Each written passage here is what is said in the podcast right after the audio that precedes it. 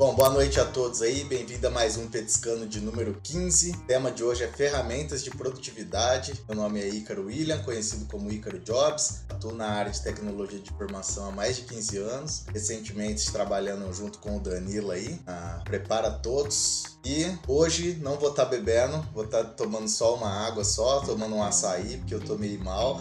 e o tema hoje é bem bacana, eu acho que vai render bastante assuntos, tanto aqui quanto no saideiro do Petiscano. Bora lá.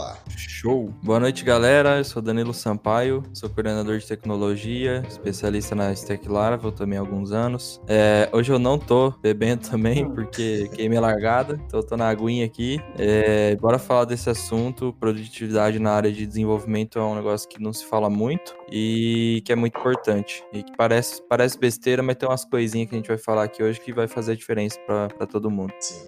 Boa noite, pessoal. Meu nome é Lucas, mais conhecido aí como Virgulino. Eu trabalho como desenvolvedor numa empresa, numa startup chamada Casas. É, trabalho com Laravel há um bom tempo, com frameworks front-end também, com React, com Vue. Tô animado para essa conversa, que é um papo que a gente já comentou um pouco aqui. E hoje vamos trazer umas ferramentas legais legais aí pra gente discutir. Isso aí, boa noite, galera. Meu nome é Frank, Frank Rocha, mais conhecido no grupo como Frank das Treitas. é, trabalho com, com Lara já também há um tempinho. É, e hoje vamos, vamos ver aí, né? O que, é que a gente vai agregar na vida de vocês aí sobre como ser produtivo no, no trampo, na vida, etc. Show de bola. E galera, lembrando, a gente tem algumas perguntas pré-definidas aqui, mas fique à vontade. Quem quiser falar, fazer alguma pergunta sobre esse tema de ferramenta de produtividade, pode ficar à vontade para falar no chat. Sempre que der uma brecha, a gente olha o chat e responde para vocês, beleza? Só, só para não passar batida, esqueci de falar que eu tô só hoje só de leve aqui. Energético? Não é Mandar energético. Nossa, isso é de leve. Imagina se tivesse. Hã? Bom, vamos lá então. Antes de começar as perguntas, vamos passar os recadinhos, que é sempre importante. Sim, então vai. É, galera, a gente, como sempre, quando acaba a live aqui, a gente corre pro Discord, é, na, no chat que chama Saideira Petiscando. Então, se você não tá no nosso grupo do Discord, já entra aí que a hora que acabar aqui a gente vai para lá. É, queria elogiar o papel de parede do Ícaro, que ficou bem da hora, a iluminação também Posso ficou fazer boa. uma propaganda rapidão ou não? Pode, claro, pode. Adquirido na lojadecorar.com com.br, é uma loja virtual desenvolvida por esse cara aqui. e chegou em coisa de dois dias, porque a loja é aqui de Ribeirão. Deu tudo certo pedido, tá tudo funcionando na loja. Pode comprar lá, galera. Entrega para Ribeirão e Brasil, né? É isso, Top. tá feita a propaganda. Show. É um belo fundinho. É. o, o último recado aí é que a gente gosta de fazer um barulho nas redes sociais para atrair mais pessoas para conhecer a gente aqui do Bean Code. Então, se você tá assistindo a live e quiser postar uma fotinha aí do monitor, da sua cara vendo a live, é, usa a hashtag Code, marca o nosso arroba lá no Instagram, no Twitter, é, que isso ajuda muito a gente a, a, a aparecer para mais pessoas. Arroba Code. Arroba. Nem sei como que é. Brain Code oficial, né? É, deixa eu ver aqui. Eu nunca lembro, velho. E também pela hashtag Petiscano15. Eu vou mandar no chat. Boa, Vamos, pode ajuda, começar. Ajuda a galera aí a compartilhar. Bom, beleza. Bom, antes de eu começar aqui, só deixa eu ver o chat rapidão aqui, ó. O Paulo Cardoso falou: ferramenta de produtividade dos anos 90, chicote do patrão. Não, aqui vai, ser, vai ter chicote aqui, não. Uh, Luiz Cardoso, Luiz Casas, Luiz que trabalhava comigo, foi para essa empresa, Mundo Pequeno, tá? Olha só. Olha só. Mundo Pequeno mesmo. Beleza. A primeira pergunta que a gente tem aqui é: o que é ser produtivo na nossa área? Quando a gente está falando na nossa área, a gente está falando na área de tecnologia da informação, desenvolvimento de sistemas, front-end, back-end, está falando da nossa área em geral. E aí? Show. Essa já começa na treta, hein, cara? É, e essa eu gostaria que o, que o Franquinho começasse, porque ele tá sumido aqui das lives. Boa. Então começa tô... aí, Frank.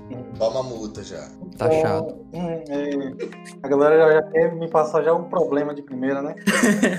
então, essa questão de, de ser produtivo na nossa área, eu tava até pensando aqui um pouco sobre isso antes da live começar. E, é, na verdade, é algo muito relativo, né? Assim, eu digo especificadamente falando da nossa área. Porque, por exemplo, se eu falar é, que você ser produtivo na nossa área é você fazer algo mais rápido, pode não ser o significado de produtividade para outra pessoa que quer fazer algo melhor, entendeu? Então, tipo assim, é, sobre essa questão de é, o que é ser produtivo na nossa área, é muito relativo. Eu acho que fica muito, é algo muito aberto de dizer. É o que faz mais rápido, é o que faz melhor, demora mais. O que é produtividade na, na, na, na realidade, no fim das contas? O que é que a, que a gente quer que as pessoas que estão assistindo aí entendam o que é ser produtivo? Acho que, na verdade, deveria tentar definir isso aqui, né? Primeiro, né? Uhum. Sim. Ah, é, pra... cara, pode falar, pode falar.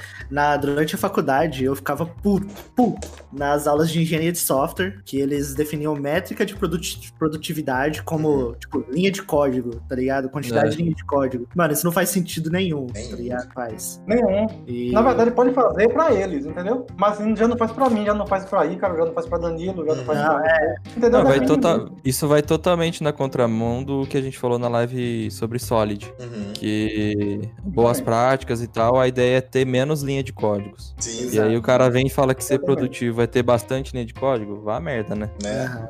E ele que briga com, o Uncle Bob.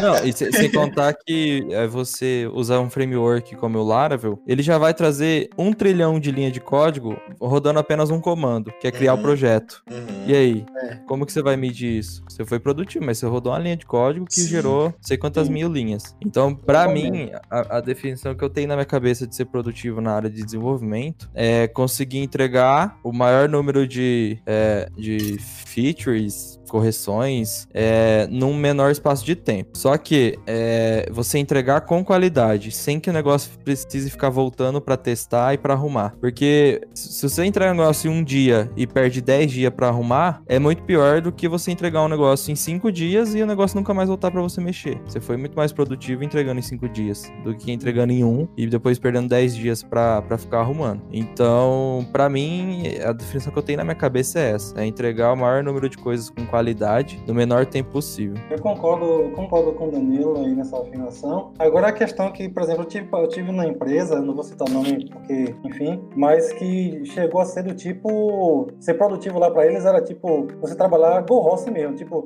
não adiantava você querer fazer o, o código mais mais bonito, bem mais elaborado, no mais rápido que você puder fazer. Para eles não era suficiente, para eles é, o que negócio deles era tipo funciona, tá bom. Para eles produtividade era você fazer e funcionar. Até porque o, o cara que era gerente na nossa na época, o cara não entendia quase nada, velho, de programação, isso me indignava também. Assim que eu acho que um gerente tinha que entender, no mínimo, né, velho, ter o conhecimento da tecnologia que tá trabalhando. Uhum. Então, se o cara quisesse, quisesse fazer a coisa bem feita, para não precisar voltar lá o mais rápido possível, mas bem feito, e demorasse dois dias, ele preferia que você fizesse de qualquer jeito e naquele dia terminasse, para ele sair produtivo, entendeu? Aí o bicho Frank produziu. Rapaz, e o código era todo fodido, todo lenhado, entendeu? Depois ia voltar pro seu código, né? Aí você perder mais não, três é, não, dias. Não, é, mas ele tá, tipo, pouco se lixando, né? Rapaz, foi uma, uma experiência aterrorizante, né, velho? Vou te falar. É, eu vou nessa também. Eu acredito que ser produtivo na nossa área é pegar o máximo de, de feature possível com o menor, menor chance de bug possível, que é, é bem difícil, sempre tem um buguinho ou outro. É, mas quanto mais você entregar com menos bug, mais produtivo você é. Você pode ser produtivo em várias áreas. Vou dar um exemplo de produtividade em uma só, mas tem muitas áreas que você pode ser produtivo. Por exemplo, na nossa área que a gente trabalha bastante com back-end aí,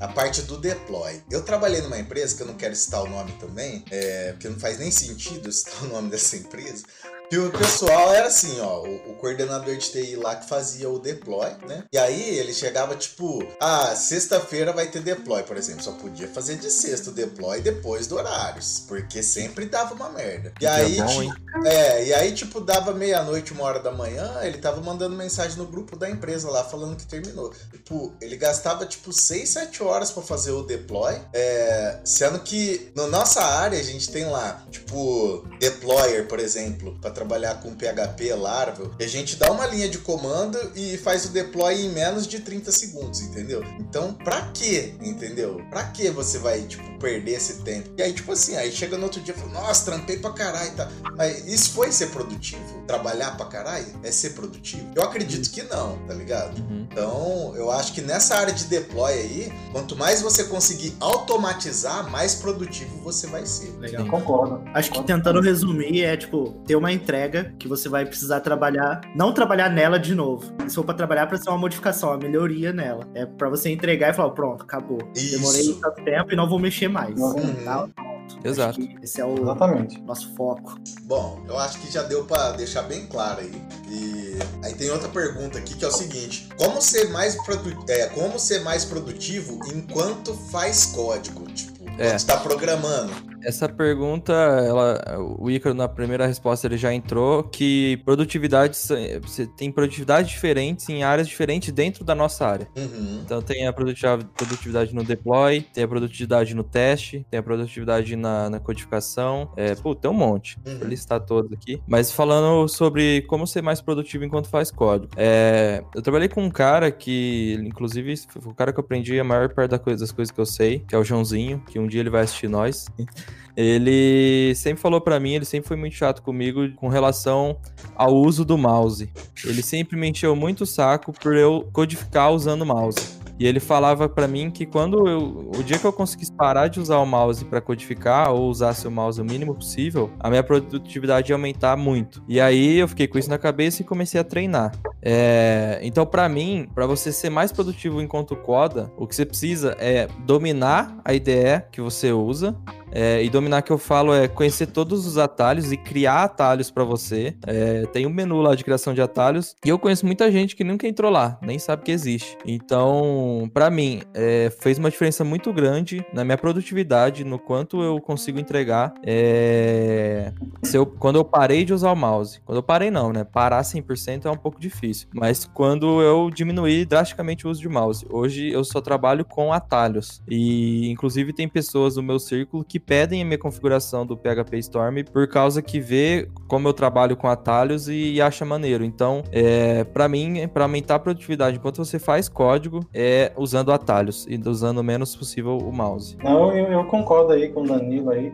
Isso é muito importante. Eu também adotei esse tipo de filosofia do ano passado pra cá, de evitar de usar o mouse o máximo possível, né? É, eu entrei até numa, numa série, depois eu posso procurar o link e deixar aí, de Caleb Bosio, né? Que ele é o, é o criador do, do Liveware. Ele tem uma série que ele ensina a, a você configurar todo o seu VS Code de um modo que você não precise usar o mouse para nada, entendeu? Exatamente você evitar de, de botar a mão no mouse a todo custo. É, e com certeza isso aumenta. No início é chato pra caramba você acostumar, o Danilo falou aí. É chato, você fica com aquela compulsão de pôr a mão no mouse, pôr a mão no mouse. E você não precisa pô, fazer isso, entendeu? Você simplesmente, por exemplo, dá um comando de play, digita o nome do arquivo, ele já vai abrir pra você. Você não precisa clicar lá, clicar nas pastas e até rolar, dar scroll, você não precisa disso. Aí você perde tempo com isso, entendeu? Então isso é muito importante mesmo aí, o que Danilo citou. É você conhecer bem a ferramenta que você usa, IDE no nosso caso, o editor, no caso do Visual Studio Code ou do, do PHP Storm. Tentar automatizar isso o máximo possível, com teclas de atalho, como o Danilo falou mesmo aí. E rapaz, no início é, é ruim, velho. Aham. A gente não vai dizer que é fácil, que é, que é agradável, não é, velho. Você vai se sentir muito desagradável no início, você vai se sentir que tá improdutivo, né, no início, na verdade. Vai ser aquele, aquele inverso, você vai sentir que tá, não tá produzindo. Mas quando você acostumar, já foi, velho. Aí você não consegue mais eh, voltar para o que era antes, ficar aquela mexação de mouse, clicação de pasta. Uhum. Faz sentido mesmo. Mas é, eu acho que uma outra coisa que vai que ajuda bastante, parece óbvio, mas não é, que é pensar bastante na solução antes de começar a escrever o código. Sim. É, Também. você começar a digitar seu código ali sem ter uma solução bem formada, vai você ficar, vai fazer você ficar travando muitas vezes, apagando coisas, vou escrevendo de novo. Então pensar bastante antes. É, procurar boilerplates no GitHub de coisas, de estruturas prontas para você iniciar um projeto ajuda bastante. É, a IDE, ter uma ideia boa, eu recomendo muito o PHP Storm. Para mim é a mais poderosa atualmente É, que ela te dá uma série de benefícios para você escrever seu código. Então, sei lá, pequenos exemplos, um, um- assinatura de, um, de uma função. Ela já te dá todos os nomes ali, você já sabe, você não precisa ficar lembrando, indo lá olhar o nome que você colocou, a ordem que você colocou. Ixi, tem uma série de outros que eu acho que eu vou estar dando um pouco de spoiler aqui falando agora, mas IDE é fundamental para você ter produtividade no seu, no seu código. Usar o terminal ali integrado também ajuda bastante, do que o Sim. cara- o cara ficar migrando do, do VS Code ou do PHP Storm para o terminal. Todos os dois têm terminal embutido, então você tentar usar o terminal da própria, da própria ferramenta ali, né? E o próprio terminal você abre usando atalho, né? Então Atalho, de é novo comando no de que a gente J, falou. Comando de você Ah, eu, Depende de- assim, eu esses esses dias aí, uns dois, três dias aí, que eu tava numa feature grande, o Danilo sabe, eu senti falta, assim, do PHP Storm, tenho que confessar. Eu usei por um bom tempo o PHP Storm, né? Quando eu tava subindo a plataforma Trilhante com o Beto lá, a gente só usou PHP Storm, então a gente ficou meio ninja no negócio. E ultimamente estou usando o VS Code, pelo que a galera tá me acompanhando aí. Eu instalei, tipo, sei lá, uns 30, 40 plugins para tentar chegar perto, mas não chega, cara, essa é a verdade. É, eu sinto muita falta. E aí, o que eu recomendo é o seguinte: você pegar um editor de texto que seja próximo a uma IDE, tá? Porque tem diferença de uma IDE de um editor de código, editor de texto. Tem gente que ainda vai lá no Vim e fica tacando o dedo nas teclas, Nossa, achando é que tá produtivo, sabe? Sei lá, cara. Eu não acho que programar com Vim seja produtivo, entendeu? Posso estar tá falando besteira, só se o cara for um Jedi do, do Vim, ou ele tiver um Nerd Tree lá, que é um plugin lá, que é tipo uma IDE dentro do terminal, aí é outros 500. Mas no Vim puro, eu não sei se tem como ser produtivo, não, cara. Sei não, lá. mas tem, tem, tem cara que usa o Vim e, e customiza tudo, velho. Ele bota Nerd Tree, bota autocomplete, é, é, highlight. Aí é, aí é um PHP Storm, né, no terminal. Mano, eu não sei sair É, do. torna um- Não tem nem como eu ser produtivo ele. Nossa, tem gente que apoia, hein? Mas Mas particularmente. enfim, não tem como. né? Com toda a otimização que você fazer no Vim da vida, tem até uma série lá pra quem tem assinatura no Lara- LaraCast, tem uma série que ele ensina a deixar todo otimizado pra trabalhar com PHP, o Vim. Mas ele nunca vai chegar perto de um, de um PHP Storm da vida, nunca, nem de É, perto, nem de o VS Code também tá Eu bacana. Assim, produtivo, entendeu? o, que eu, o que eu vou recomendar é os dois, sabe? Tem condição? Ou é estudante? PHP Storm. Ah, não tem condição? VS Code, velho. Sei lá, eu não recomendo mais outras coisas, entendeu? Uma, uma outra parada que cai em produtividade é você ter um hardware bom, né, mano? Ah, isso Sei. ajuda mesmo. Usar um, um PC que tá ali travando, lento, cara, vai te matar. Sim. E aí você consegue balancear, Verdade. tipo, ter um PC um pouco melhor e tal. PHP Storm é um pouquinho mais pesado, então, tipo, tem que ter um PC mais parrudinho. Parrudinho. Se tiver um PC mais Verdade. humilde, cara, o VS Code vai te atender, você não vai ficar travado e tal. Então, E assim, eu vim de coisas como NetBeans. Tem, tem muita gente que deve estar sabendo o que eu tô Também. falando. Eclipse e NetBeans. Então, comparado ao que a Tá. gente usa hoje com PHP, o PHP Storm dá de mil a zero naquilo, nossa, né? assim, E Com assim, tem como você também personalizar, né? Fazendo seus snippets, né? Por exemplo, lá. Ah, você vai digitar public function, o nome da função, você pode digitar, tipo, PUBF. PUPF, PUBF. PUBF, beleza. E apertar tab que ele já, PUBF. ele já escreve. Já era. PUBF. Ou, então, ou você pode fazer customizado seu também, snippet Sim. seu. Você põe lá, PFNC, por exemplo. É um- alguma coisa sua que vai escrever isso. E aí você vai dando tab, ele já vai pulando os parâmetros. Você pode trabalhar. E é o que o Dante ia falar. Tipo, o ideal é você dominar mesmo a ferramenta que você está trabalhando. Vai lá na configuração, cara. Tenta entender o que é cada coisa ali. Muda o tema, põe uma cor que vai te deixar confortável, uma fonte que vai ficar legível para você ler. E eu acho que você vai ser bem produtivo. Show. Faz uma Vamos coisa que, que... Não, Pode falar. pode Pode falar, falar. Dani, pode falar. Não, eu ia falar pra gente ir pro, pro chat, pode falar.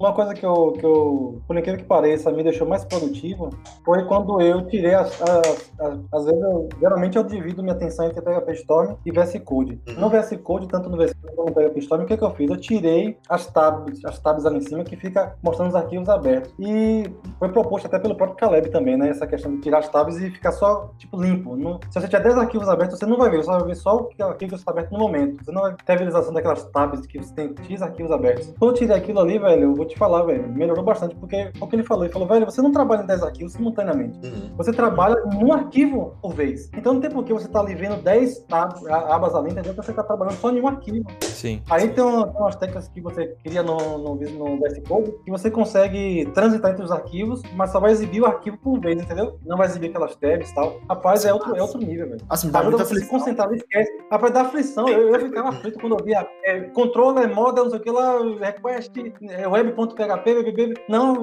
não tô trabalhando nisso tudo assim, simultaneamente. Eu tô trabalhando em um arquivo por vez. quando eu fiz essa configuração, vou te dizer, velho, mudou, velho. Mudou bastante coisa também aqui pra mim. Inclusive, É. tem uma, uma série no, no Laracon, no Laraconf, é, no YouTube, pra quem. Depois eu posso procurar o link também. E um dos caras aí da- do core do, do, do Laravel, ele ensina a você deixar seu PHP Storm totalmente otimizado para trabalhar com Laravel. E ele até aplica esse recurso também. Ele tira as tabs também. Ele fala que, que não, você só trabalha em um arquivo por vez. Esquece não de ficar olhando que tem vários arquivos abertos. Isso confunde, isso deixa aflito, entendeu?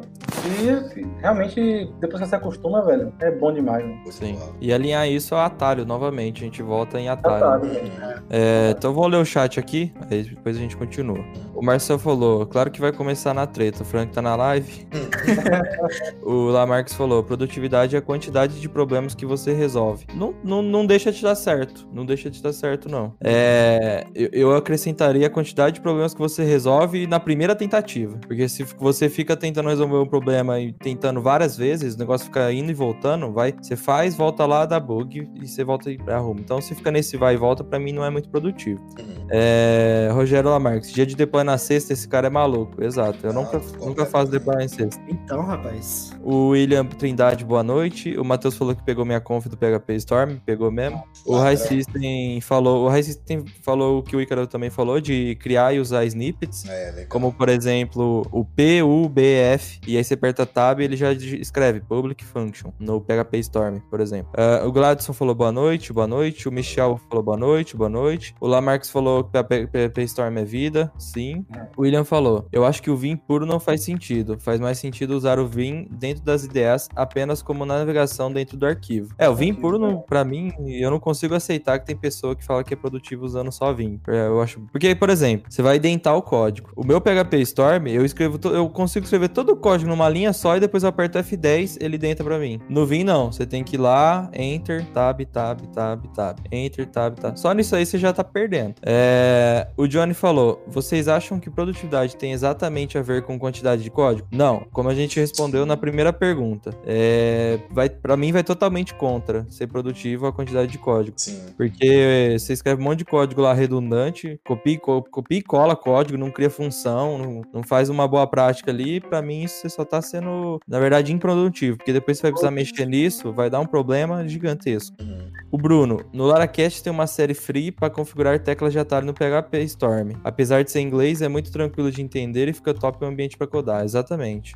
Tem, eu, eu assisti já essa série. E, galera, tem o próprio canal da JetBrains, que é a criadora do PHP Storm, que vira e mexe, eles postam um vídeo lá ensinando muita coisa da hora, muito, é, muita feature que tem no PHP Storm que a gente nem imagina. Uhum. O Michel falou que o Vim é bom, é bom pão italiano. Parei. O que, que é bom? Eu não entendi. Entendi não.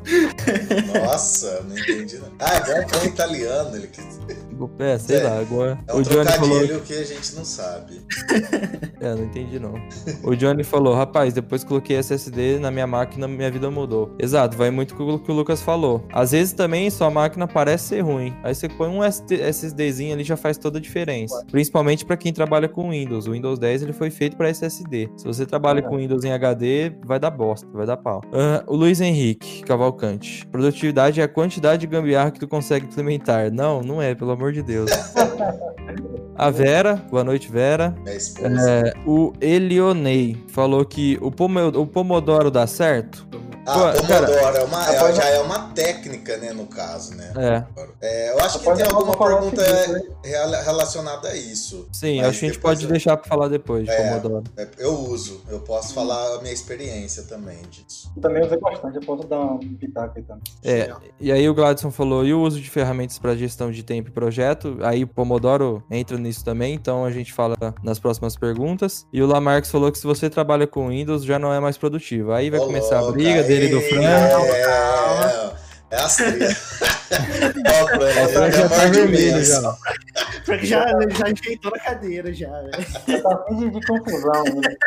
Ele tá afim de confusão. Bom, bora pra próxima então, galera. Bora, bora. Ambiente de trabalho e como ele afeta a produtividade. Isso é é muito legal, importante. Isso é muito importante. Vai lá então. Mas uma coisa que eu posso começar falando, uma coisa que é, me ajudou muito aqui, parece clichê, porque acho que muita coisa que a gente vai falar aqui, ah, parece clichê, porque já vi muita, muito vídeo e tal, mas tipo assim, você vê e você não implementa, não faz sentido, entendeu? Você, sempre, você vai sempre ouvir, vai ouvir pessoas falar sobre isso, porque realmente funciona. Por exemplo, mesa o mais limpa possível. Tipo, você conhece gente que consegue trabalhar com a mesa toda bagunçada, eu, eu tipo, pra mim já, eu, eu, eu perco a atenção muito fácil, assim, com, se eu ver muita coisa em cima da mesa, muito fone, eh, bolacha, fio.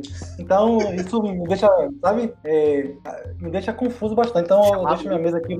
É, até o monitor aqui, o, o pé do monitor, só pra você ideia, o quanto eu tenho toque com essas coisas. Até o pé do meu monitor aqui me incomodava, porque tomava espaço na mesa. Aí eu tive que comprar aquele, um braço mecânico, aí eu boto ele lá no pezinho da mesa e, tipo, fica livre aqui a, a, a base embaixo do monitor. Aí eu comprei mal sem fio, teclado sem fio, porque eu não gosto de ver fio em cima, não gosto de, de, de, de ver nada aqui tomando minha visão na mesa. Então minha mesa aqui é bem clean mesmo, tipo minimalista mesmo. Isso me ajudou bastante, entendeu? Nossa. É um dos pontos que Show. na minha Ah, melhorou. Cara, é, questão de ambiente de trabalho é assim, o Dan ainda não me conhece, né? A gente só trabalha remoto. É difícil falar isso, né? O Dan ainda não me conhece. É, pessoalmente, fisicamente. Parece, né? parece a gente ter irmão e eu nunca vi ele pessoalmente. É, mas quando ele me conhecer, ele vai ver que eu sou uma pessoa extremamente organizada. É um toque, eu acho, sei lá. Eu- minha mesa também, Frank. Eu tenho. Se eu ver uma poeira, já meto um pano. Eu gosto da minha mesa sempre limpa. E eu acho que em outra vida eu trabalhava com CFTV, que parece que quanto mais monitor eu tenho, mais confortável eu fico, mais produtivo eu sinto que eu fico, sei lá. Então, no mínimo dois, cara. Eu não consigo trabalhar com monitor. Na última empresa que eu trabalhei, todo mundo trabalhava com só lá, com as pinetes, essas coisas. Eu já cheguei na voadora. Falei, não, só trabalho com dois. Aí esse povo não quis comprar, eu levei o meu de casa. E eu só trabalho com dois, velho. Isso aí não, não- é indiscutível, entendeu? É, eu já Agora, sou o contrário já.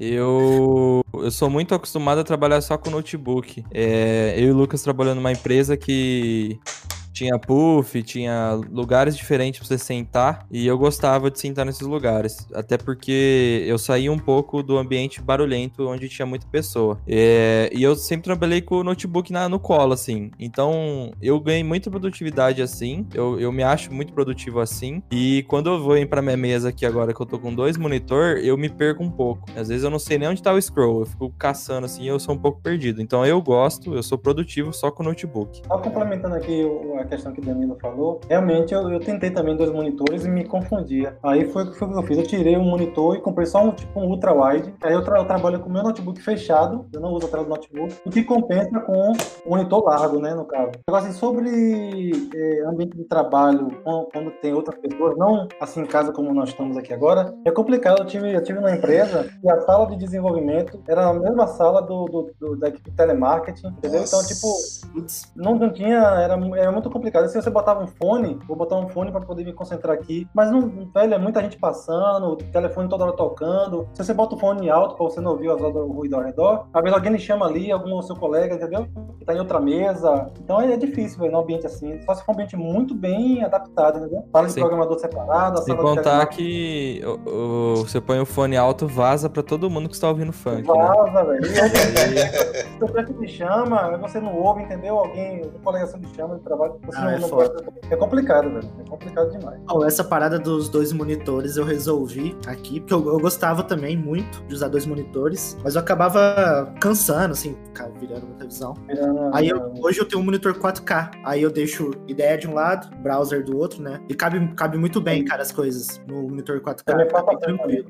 E aí eu bastante. É, dois aí eu- monitor, pode falar. Não, completa aí que eu vou falar outra coisa. É que dois monitor pra mim, a única vez que funcionou foi quando eu consegui colocar o notebook e aí ficava a tela do monitor do notebook aqui e eu consegui colocar um outro monitor numa altura mais alta, então ficava outro monitor aqui. E aí o meu movimento era de olhar pra cima para ir pro monitor, não muito pra cima, né? Não fazer assim. Sim, faz sentido, Mas- faz sentido. Hum. Olhava só aqui. Pra mim era muito, muito, é muito mais confortável do que como é hoje aqui em casa. Que eu tô me acostumando a trabalhar com dois monitor e tem dia que eu tô com dor no pescoço, dor de cabeça. Por... Mas é burrice, né? Porque ao invés de eu virar a cadeira e olhar, Você é, você vira só o pescoço. Aí você fica assim, ó. Aí, cara, isso aqui, imagina, 8 horas por dia, mais de 8 horas por dia fazendo assim, arrebenta o pescoço. É. Então, pra mim, dois monitor funcionou quando era um aqui e o outro em cima. E Entendi. uma outra parada, que é um pouco totalmente ao contrário do Frank e do Ícaro, é que a minha mesa, rapidamente, ela fica extremamente bagunçada. Eu também. Que eu fico, ainda mais agora durante home office, que eu almoço aqui. Então, tipo, eu almoço na frente do computador, deixo um prato do lado. E aí, o que me salvou é que minha mesa é muito enorme. Então, o meu ambiente de trabalho, eu empurro tudo pros cantos. e aí eu consigo ter um ambiente livre, que eu só vou me preocupar à noite sobre essa bagunça, sabe? Hum. Então... Ou não, né? Ou às vezes eu morei com o Lucas, às vezes em alguns dias. Não, mas isso, isso que eu falei aí também é a empresa, porque assim, ó, aqui agora eu tenho tipo um quarto que eu montei meu escritório. Tem como deixar impecável, né? Porque tipo, ninguém tá vendo, foda-se, tá ligado? Tipo, é, mas assim, mas eu tento. Eu, quando eu vejo que tá muito assim, eu já, vixe, aí eu já saio arrancando tudo já, entendeu? Sim, mas, é, uma, assim, só, pra, só pra ficar assim, próximo da, da realidade assim, de todo mundo, porque às vezes a gente fica falando assim, monitor ultrawide, monitor 4K, escritório separado, a gente sabe que nem todo mundo tem é, capacidade financeira no momento para poder fazer isso, talvez. Uhum. Então eu, eu aconselharia é, se você trabalha com notebook, eu acho que eu, minha opinião minha, não sei se vocês concordam, se, você, se eu trabalhar só com notebook, eu faria como o Danilo faz. É pra mim a opção melhor. É só notebook, aqui na frente acabou. Eu não. Dois monitores é complicado pra você usar notebook, não sei o quê. E computador também focaria em um monitor e trabalhar com workspace. Em vez de eu ter, tipo, dois monitores e ficar virando o rosto ou virando o olho toda hora, eu criaria, tipo, workspace e ficava teclado de atalho movendo workspace pra um lado e workspace pro outro, entendeu? É. Em resumo, seria isso. A dica que eu dou pro notebook é dominar o Alt Tab. É você sempre saber sim, sim. o que vem no seu Alt Tab em primeiro lugar. Então, sim, quando você tá codando, basicamente você vai querer ver a IDE, é, o, o navegador, o, editor. É, o navegador para ver o que, que você fez lá, fez uma tela, você quer ver a tela pronta, e às vezes a, a, o, o data grip lá, o de banco de dados. Então, eu consigo saber que se eu der um Alt Tab, vai vir o navegador, e se eu der dois, vai vir o data grip. Mas assim, Exato. eu não sei explicar como isso acontece. Uhum. Mas é tão, para mim é muito automático. Então, cara, é, a Sátia que tá aí, ela, ela que é minha namorada, ela sabe. É, dá aflição ver eu trabalhando. Porque, cara, o Alt Tab assim come solto. E só que para mim, na minha cabeça, faz muito sentido. Mas para quem tá vendo, dá aflição. Nossa. Então. Só pra ficar claro aí o que o Danilo falou, é o seguinte: se você, por exemplo, tá com o VS Code, o browser, o navegador e o Data Grip, um exemplo, ou o Navicat, sei lá o que, que, é que você usa. Aí você abriu, acabou de abrir o navegador. Aí você deu um Alt Tab e você voltou pro terminal. O próximo Alt Tab sempre vai ser o navegador, porque foi Sim. o último que tava antes da transição. Aí se você dá um Alt Tab, você está no editor, dá um Alt Tab ele volta pro navegador, o próximo Alt Tab sempre vai ser o editor de novo, porque foi o que você tava por último, entendeu? Por isso que quando o Danilo dá dois Alt Tab, ele vai para a terceira opção, que no caso dele é o Data Grip, entendeu? Sim. E o, o nenhum só fica alternando entre navegador e editor, navegador e editor, quando é um só. Se ele dá dois, ele passa para a próxima, então, próxima rodada. O problema ali. é esse, é porque eu sou o inimigo mortal do Alt Tab. Então, no meu segundo monitor, eu deixo meio browser e meio SQLog, que eu uso para gerenciar o banco. E no, na tela do Note aqui, eu deixo full screen o, o VS Code, entendeu? Então eu não preciso dar Alt Tab. Ou eu, o que eu preciso tá tipo no browser, no SQLog ou aqui na, na tela principal. Eu evito o máximo de Alt Tab. E se eu tivesse um terceiro monitor, eu ia deixar full screen em cada um, entendeu?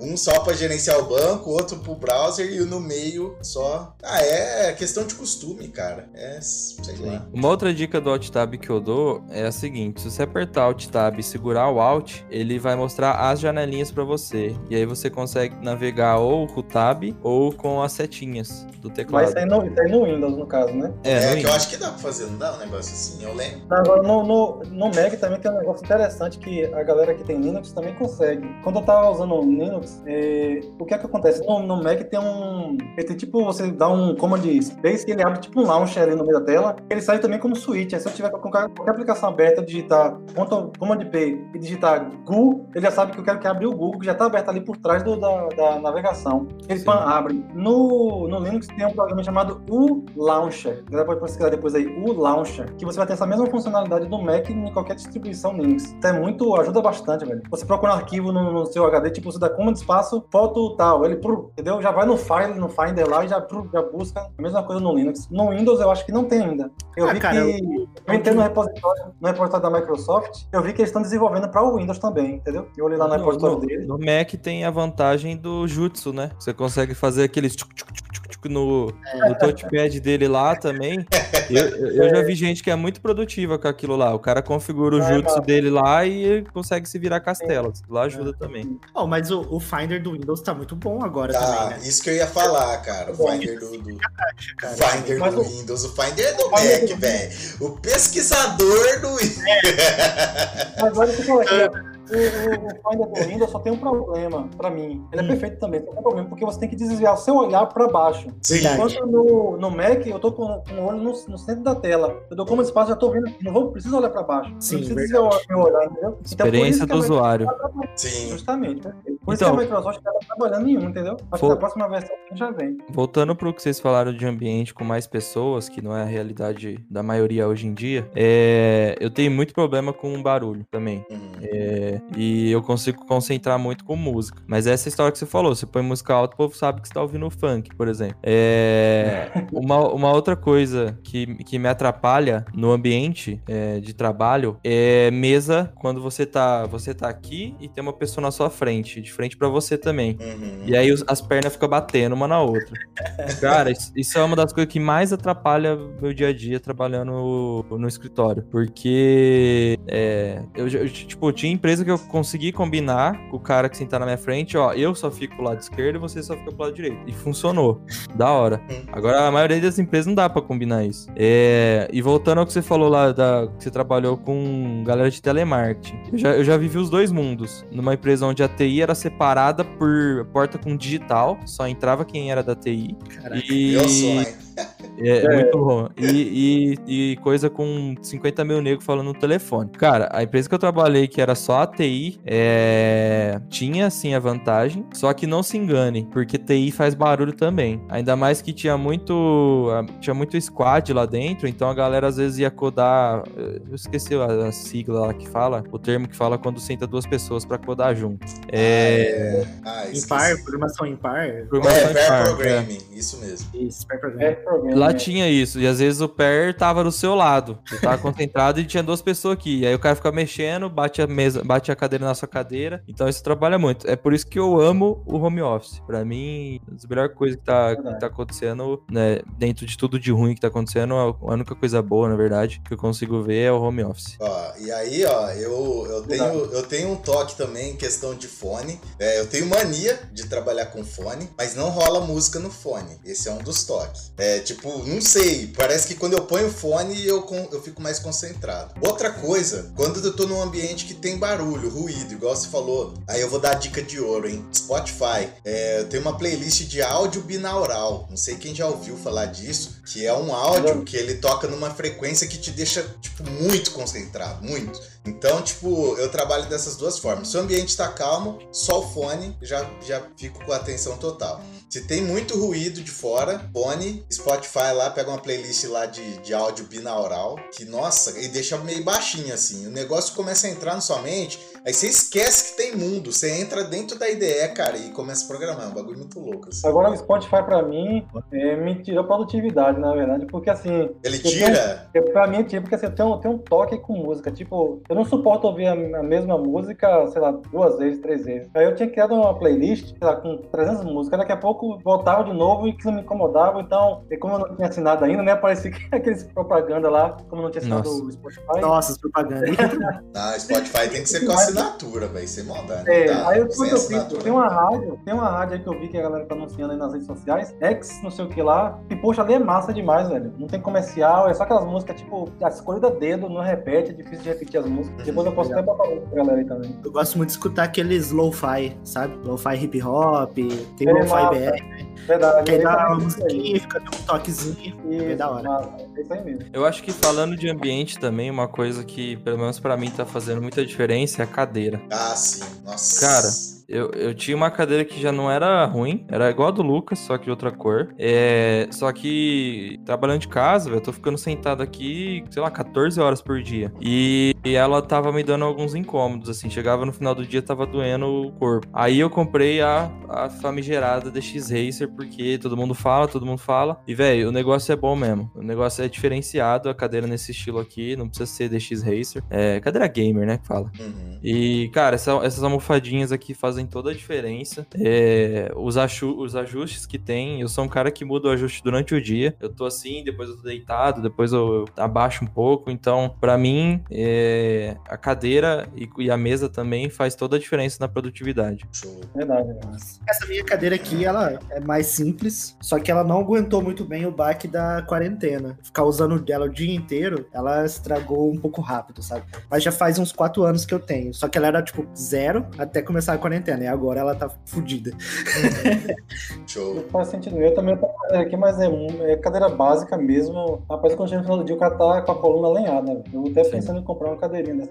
Ah, eu fiz investimentos. Aqui ela tem um modelo, eu não sei se vai dar pra ver. Não dá. Ah, foda-se. Ela tem um modelo de uma cadeira gamer, só que ela é um pouco mais em conta. Ela chama Sena essa cadeira, S-E-N-N-A. Eu acho que eu paguei 500, 499, algo assim. Nossa, muito top a cadeira, entendeu? Tipo, se me atendeu muito bem. Fez mó diferença também. Uhum. Sim. Oh, uma outra coisa que eu lembrei agora, iluminação. Quando teve um tempo que eu tava trabalhando num lugar que tava com as iluminação meio zoada. E aí ficava Nossa. meio escuro. Mano, chegava no final do dia, eu tava fudido, tá ligado? Vista cansada, parece que a cabeça cansava bem mais rápido. E aí aqui no meu quarto, no home office, eu tento ao máximo deixar muito claro. Uhum. Bem clarinho, arejado, pra poder conseguir trabalhar. Tem, tem a questão da temperatura também, eu acho Nossa, que também parece aí que é- não, mas afeta. Nossa. Demais. É, demais. eu tenho um problema que minha É mão pode estar 18 graus lá no ar-condicionado, minha mão transpira muito. Não sei se é problema, qual que é. E como eu falei que eu gosto de trabalhar com notebook, cara, se você ver meu notebook, ele é todo manchado por causa disso. Então,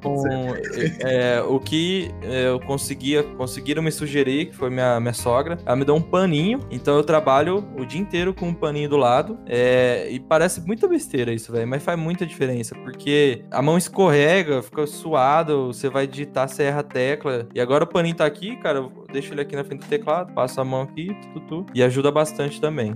Hora. Não, é verdade, faz muito sentido. E aqui, pelo menos aqui na Bahia, que aqui é 35 graus tranquilo, bate. Cara, sem um ar-condicionado não, não dá pra trabalhar, não. O cara não raciocina, não. É impossível, quase. É muita quentura, entendeu? Uhum. Consome o juízo do cara fácil, velho. O cara soa, fica agoniado, vixe. Ribeirão também é O computador esquenta, é, o computador esquenta, o notebook principalmente esquenta pra caramba, velho. Então, realmente influencia bastante a temperatura do ambiente. Sim. Boa. Quer Bom. voltar pro, pro chat? É bom, né? Deu Foi, uma... Quando vocês lerem o chat, eu vou buscar minha serva, que deve estar no ponto agora. Vai Então lá. vai. Onde Deixa eu ler parou? aqui. Vai lá. O. A Vera, o Pomodoro. Tá, achei. O Gladson falou. Não, o Gladson já li. Ah, achei. Ah, treta, treta, treta. O Rogério falou que trabalha com três monitores. O Johnny falou que o certo é biscoito e não bolachas. Isso aí também é outro motivo de treta. Nossa. O Rodrigo falou, Rodrigo Fernandes. Produtividade, na minha opinião, é a capacidade que você tem de desenvolver os problemas de forma eficiente e com qualidade dentro do prazo estabelecido. Ó, Sim. aí tirou do. Resumiu, tirou nota 10. Nossa, Posso fechar a live? Já era. O Elton falou que trabalha com três monitores e agora não diminui mais. É, isso aí é O problema do- o problema isso aí costuma, do- velho. Tem o jeito. problema do Elton, pô, é usar o Linux Mint, pô. Já falei com ele. O Rodrigo, acredito que a porcentagem de ganho em usar menos o mouse ou o teclado é irrelevante. Cara, Ô, não é. louco, como assim? Não. Não é. Ó, e eu Assim, uso é- mouse não. bastante. e Eu queria aprender mais usar o É. teclado, entendeu? Eu queria, cara. Eu acho que se, se fizesse um estudo científico disso, ia provar que não. A diferença é muito grande. Esse tempo É parece besteira, mas esse tempo de você pegar a sua mão daqui, das duas aqui posicionada, ir pra lá, fazer o movimento com o mouse e voltar, Sim. na hora que você soma isso num mês, num ano, dá muita diferença. É, O Marcel falou que dois monitores é vida. sim. O Elton falou, tem empresa que não pode, né? Mas a headset ajuda. Onde eu trabalho, a sala do desenvolvimento era mesmo do suporte, da infra e da diretoria. Nossa. A Vera falou, fora que virou um estúdio também, né, Ícaro? É, par- é. É que a partido hora que eu falei ali. do meu escritório, aqui é escritório barra estúdio barra, sei lá, igreja.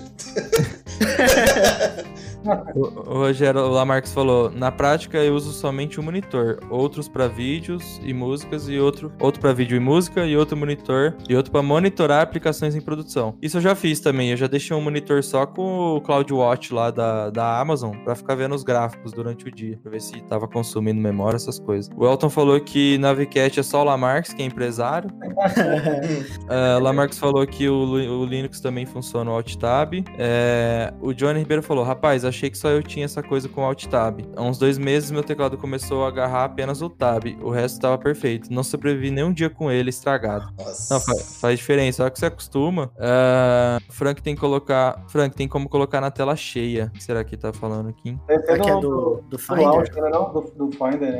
Hum. O Frank é o melhor e pior cliente que alguém pode ter. Uh, a Satya falou do Loft, Loft, Loft Lo-Fi, Lo-Fi, Lo-Fi, Lo-Fi, que é a música. O Elton falou: Eu uso headset com cancelamento de ruído e já resolve bastante. O Lamarck falou: Pra mim ainda falta a cadeira e tenho certeza que vai fazer diferença. Faz, cara, principalmente no final do dia, que você já tá estragado. Ó, você gasta de licença com o PHP Store. Tô zoando. Mas dá pra comprar umas três. Mas... Fica seis meses no VS Code e depois você volta. É a minha dica. é. O Elionai falou que coloca a referência da cadeira aqui. Tive vendo um, umas mesas que tem ajuste de altura. Isso produz mais também? Eu acredito que sim, cara. Eu acho que você sentar de uma forma que você consiga ficar a, pelo menos as 8 horas do dia sem desconforto nenhum, ajuda. Porque eu... se você começa a se sentir desconfortável, provavelmente você vai levantar para ficar dando uma voltinha. Vai para pegar uma água, pra ir no banheiro. E aí, é, é, entre aspas, perdeu tempo, né? É. Muito entre aspas, porque tem gente que nessa voltinha resolve o código na cabeça Sim. e volta e escreve. Eu tenho um problema com a altura da mesa. Eu tenho 1,68m. Ah. E aí a mesa ela ficou um pouquinho alta, acho que ela tem 70 centímetros de altura. Aí a cadeira fica no máximo de altura, né? Pra ficar numa, numa altura boa. Fora o travesseiro e aí, que põe embaixo. Thank you. É, e aí, não, e aí meu pé não chega no chão direito, mano. E aí começa a deixar o pé dormente. aí tem que ter um apoio, exato, aí tem que ter um apoio e tal pra ficar, ficar bom. Isso é verdade. Agora, sobre, sobre a altura de mesa e cadeira, eu acho que o legal é, tipo assim, você tem que estar tá com o braço dobrado assim e tá, tá tranquilo, entendeu? Em cima da mesa, seu braço. Uhum. A altura ideal seria essa, mais ou menos, né? Ó, vou dar, vou, vou, vou, ler em modo rápido aqui, porque já passou uma hora e a gente tá na segunda pergunta. é, Elton, acho que só, só se você tem costume de trabalhar de pé e tem muita gente que tem esse costume. E pessoas de tamanho diferente usam a mesma mesa. Sim. Passar calor ninguém merece, o ar aqui tá sempre congelando. Salve, Bruno. O Elton, aqui tem dia que nem ar, nem parece, ar parece funcionar. É, Ribeirão também não. É. Olá, Marcos. Frank, me arruma uma vaga aí na Bahia que tô cansado de passar frio aqui no sul. Nossa, cara, passar frio é mais fácil, eu acho. É melhor, falando, é, também. Falando bem, bem white people problems. Porque frio você bota uma blusa, velho, está safe. Agora o calor, mano, não Justamente. passa, velho. O bagulho é foda. É, o Bruno falou que produtividade é relativa ao programador. Cada um tem a sua forma de trabalhar na qual se sente mais produtivo. Sim. Ó, eu vou deixar o link da cadeira enquanto vocês lêem a próxima pergunta. Tá. É, acho que a gente meio que já deu bastante spoiler, mas seria tipo produtividade no home office. É, já acho que já, já falamos. Pra mim, é, é pra mim é muito melhor. É. Sendo bem objetivo, pra mim é muito melhor. Exato. Eu também. Tem que manter o comprometimento presencial no home office, mano. Tipo, E aí eu só vou é entrar no, no, detalhe aqui que a gente falou que ia entrar, que é no Pomodoro. É, o Pomodoro, você faz ciclos, você pode configurar ele, né? Posso fazer quatro ciclos de 25 minutos, descanso 5, e depois de quatro uhum. ciclos completos, você descansa 15. Pode fazer assim. Ou você pode fazer com um tempo maior. O meu Pomodoro, eu configuro 45 minutos cada ciclo e 15 minutos o intervalo maior, que é depois dos quatro ciclos. E, cara, nossa, eu sou muito produtivo quando eu uso isso assim, arrisca, né? E, cara, é uma ferramenta que eu recomendo. Se você quer aprender, tipo, ah, eu quero gerenciar melhor meu tempo e tal, pode usar Pomodoro que vai te ajudar bastante. Ler um livro. Aí, tipo, no tempo que você tá fazendo Pomodoro, é 45 minutos, no caso meu configurado, focado. Desliga celular, sai do zap. Você entrou no ciclo, velho, esquece. Você tem que fazer a tarefa dentro daquele tempo. Aí depois você descansa 5 minutos, entra de novo. 5 minutos, entra de novo. Aí deu 4 ciclos, um intervalo maior. Depois você volta. É, é eu par particularmente eu acho que o Pomodoro funciona mais para estudar do pra que para é codificar. Legal. Porque, pelo menos para mim, quando eu consigo focar no desenvolvimento, na resolução do problema, cara, eu não vou querer parar para dar os 5 minutos. Eu vou querer até o final até resolver a caceta do problema. Uhum. A não ser que chegue um momento que, tipo, já passou muitas horas e ainda é, tem alguma coisa enroscando ali que aí eu gosto de dar uma voltinha. Eu vou, ando um pouquinho, pego uma água, brinco agora em casa, brinco com o cachorro, né? Dá pra fazer isso. Mas na empresa eu, sei lá, pegava o elevador, descia, ia tomar um ar depois voltava. Hum. Próxima. Nossa, Próxima. Como as interrupções afetam seu trabalho e como medir isso? Nossa, essa eu gosto de falar. É, no home office isso diminuiu muito, é, para mim, pelo menos. O, a interrupção que eu posso ter em casa é que, sei lá, chegou uma encomenda, tô com o interfone, eu tenho que ir lá. Ou uma interrupção que nem chega a ser uma interrupção porque eu não saio do meu da- da- do pensamento de desenvolver. É quando a Sátia, que, que é minha namorada, ela mora comigo, ela me, me chama pra perguntar alguma coisa, pra tirar uma dúvida, pedir uma opinião sobre código. É, eu não considero isso interrupção. Eu considero interrupção quando você tá trabalhando num, num time de dev e tem uma pessoa que a cada cinco minutos te chama pra você praticamente fazer o código pra ela. É, e isso acontece muito em escritório. E uma forma de medir isso no home office hoje também tem uma interrupção que tá acontecendo bastante, que é pessoas da empresa chamando no WhatsApp. E aí você tem que parar pra responder. A gente lá, eu e o Ícaro e o Matheus, a gente tá medindo isso no Trello. Existe ferramenta melhor pra isso, eu sei, mas como a gente já trabalha tudo dentro do Trello, a gente cria um card é, de tarefa que chama off scope, que é fora do escopo da sprint, e lá a gente anota tudo o que aconteceu durante a sprint que tomou tempo e a quantidade de tempo que tomou. Então, sei lá, o Ícaro, pessoa X me chamou pra fazer tal coisa. Isso levou quatro horas. Então vai anotando durante a semana, porque depois, se por algum motivo dá alguma merda na sprint a gente não conseguiu entregar o que a gente prometeu, a gente tem como olhar, chama- chegar lá no, no, no sócio da empresa, no dono da empresa e falar, ó, aconteceu tudo isso aqui, que foi fora do escopo da sprint, que tomou X tempo e por isso que a gente não, não, não conseguiu terminar. Nossa, cara, eu tenho um, um case vivido disso.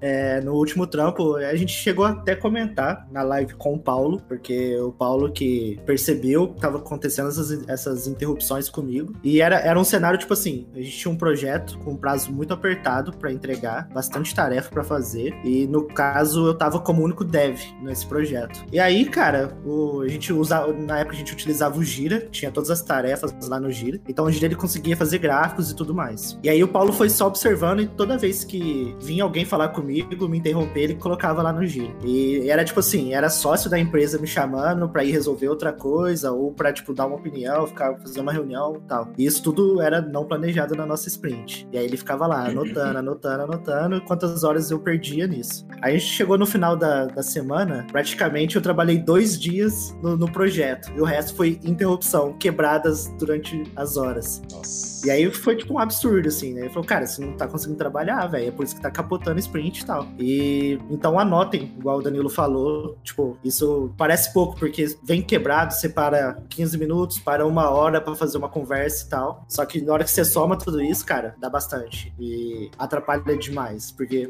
você perde o foco total. E, por exemplo, você tá codando, alguém te interrompe, a hora que você vai voltar, é, cara, é quase meia hora pra você voltar ao raciocínio.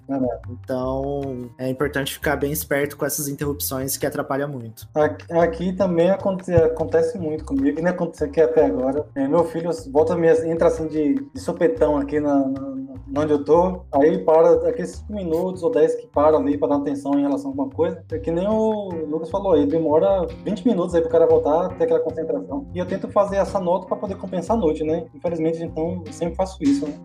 Porque eu não dá conta por causa dessas interrupções que acontecem. Que às vezes são inevitáveis, entendeu? Eu, por exemplo, no meu caso aqui, é, quem fica, meu filho fica aqui em casa enquanto eu tô trabalhando minha esposa sai pra trabalhar. Então, tipo, volta e meia ele vem me interrompe por alguma coisa, entendeu? Ou porque tá com fome, ou por causa que. Enfim. Aí eu tenho que ficar metrificando isso até e recompensar a noite, né, no caso. Entendi. Ah, eu, eu gosto de trabalhar, tipo assim, um lugar muito quieto, muito silencioso. Eu tava trabalhando, quando eu tava morando num apartamento, há uns 3, 4 meses atrás, sei lá quanto tempo faz, eu tava trabalhando dentro do meu quarto. Então eu montei a minha mesa dentro do meu quarto com a minha esposa. E aí, cara, é, o que que acontece? É, ela ligava, tipo, novela, por exemplo. Novela não, é, YouTube. Qualquer coisa que ela ligasse no computador, na TV, já tirava minha concentração, entendeu? Eu tinha que ficar com o áudio binaural no talo. Foi, foi onde eu descobri o áudio binaural pra ficar mais concentrado. E agora que eu tô no, no quarto aqui fechado, pô, eu fecho a porta aqui, já era. Não, não tem nada que tira minha atenção, fora o WhatsApp, essas coisas, entendeu? Então, eu costumo muito, tipo, ah, estudar. É o que o, o Virgo tinha falado no começo, ah, estudar o, a solução, né? Estudar o problema a fundo. Eu tô fazendo bastante isso ultimamente. Eu tô me sentindo muito produtivo. Eu não, não tô chegando codando. Isso já faz um tempo, na verdade, que tô fazendo. Eu tento entender o cenário como um todo, geral. Tipo, a, a, o problema é esse, tá? Mas o que pode afetar e tal, sei lá. Eu perco 3, 4 dias estudando a solução. Que eu falo pro Dan, molando machado, né? E na hora que eu chego pra codar, eu, nossa, eu tô com a solução assim, eu, pá, nem, nem pesquiso nada no Google, nada, entendeu? Porque eu entendi como, qual, onde tá a dor ali, como resolver essa dor por completo, entendeu? Então, nossa. isso, isso tá, nossa, eu tô sendo muito produtivo. Mas, cara, eu acho, assim, referente a essa pergunta aí, cara, interrupção, é, no meu caso, tá? WhatsApp, rede social é, e barulho, cara. Isso aí me ferra. Tirando isso aí, uhum. entendeu? Você não quer, é, você o... não quer no YouTube. Tá no YouTube. Se você entrar no YouTube, você perde meia hora fácil. Nossa. É, é, não, isso aí não dá. Você vê um vídeo que é chama é você outro, se interrompendo. É. Tá. Porque se cair, meu irmão, é. você tá vendo o vídeo do, da, do gato brigando com, com uma cobra, pô, entendeu?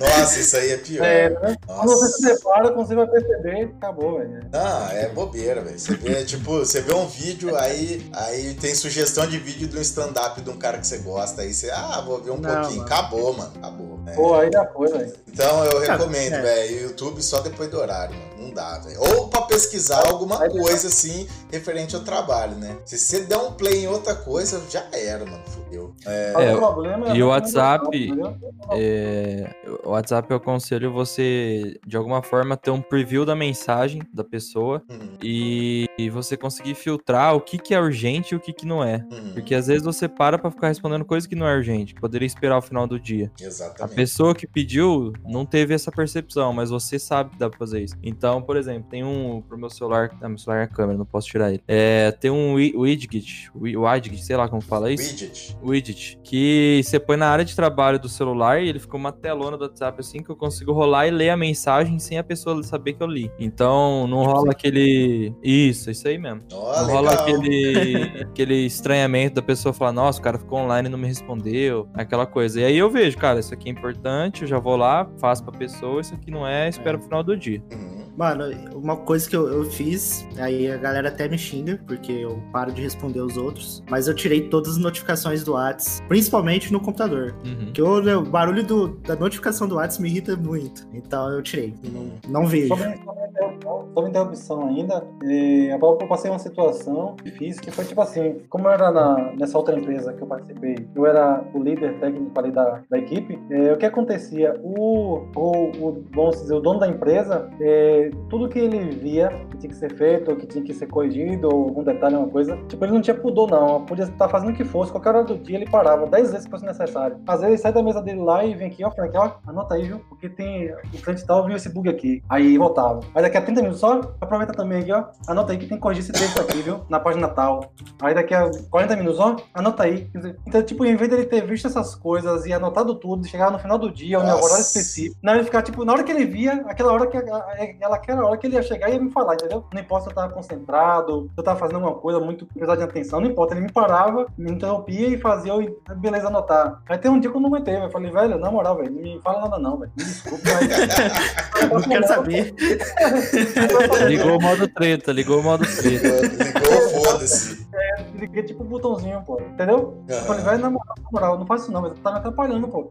Tá chegando sexta-feira e as coisas tá ficando sem fazer direito, porque toda hora tu fica me interrompendo, falando o que, que tem que fazer. No final do dia, pô, anota tudo durante o dia. No final do dia, uma hora antes de terminar o expediente, meia hora me chama, eu paro e vou dar atenção a tudo que você anotou, pô, entendeu? Uhum. É. Então tem. Ah, tem dá um trelo na mão dele e fala, ó. É, velho. Põe no card lá, velho. Ele não quer saber isso, não. Não, não, não. Eu vou anotar aqui, beleza? Entendeu? Aqui.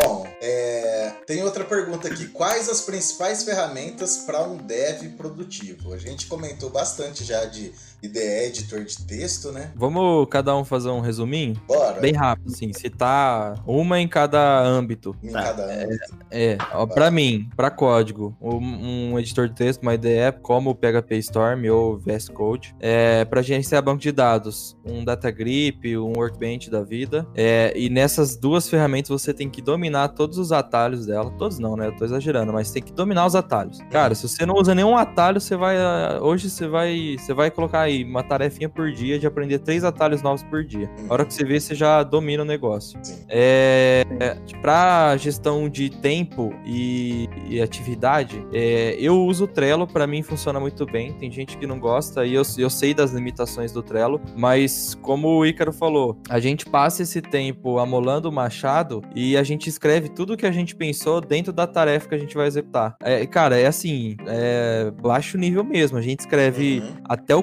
controller que a gente vai escrever. A gente escreve até a- o model que a gente vai escrever. E a hora que eu chego pra fazer a atividade, eu e o Icaro, o Icaro também trabalha dessa forma, tá, tá tudo muito claro. Pra mim, isso traz muita produtividade. Cara, pra mim, é, essas três são indispensáveis. E um, e um software de música. Música parece que não, mas também faz muita diferença. Então, pra mim, essas quatro coisas é indispensável. Um software de música, uma ideia legal, um gerenciador de banco legal, onde você conhece todos os atalhos, e é uma ferramenta de, de, de atividade tarefa, como, por exemplo, o Trello. Show. Ó, já vou falar aqui na sequência então. É, editor, tô usando o VS Code, mas quem tiver uma licença pra me doar aí de, de PHP Storm, eu ia amar, porque eu, eu sinto falta do PHP Storm. Mas eu tô sendo bem produtivo no VS Code. Gestão de banco, eu uso o SQLog há uns 7 anos, é muito difícil eu largar ele. Eu gosto dele, eu rodo ele no Wine e no Linux, pra vocês terem noção. Tipo, gosto muito. É, gestão de tempo, realmente o Trello tá ajudando bastante. E o esquema que a gente faz de checklist, a gente tem uma tarefa grande, a gente quebra essa tarefa em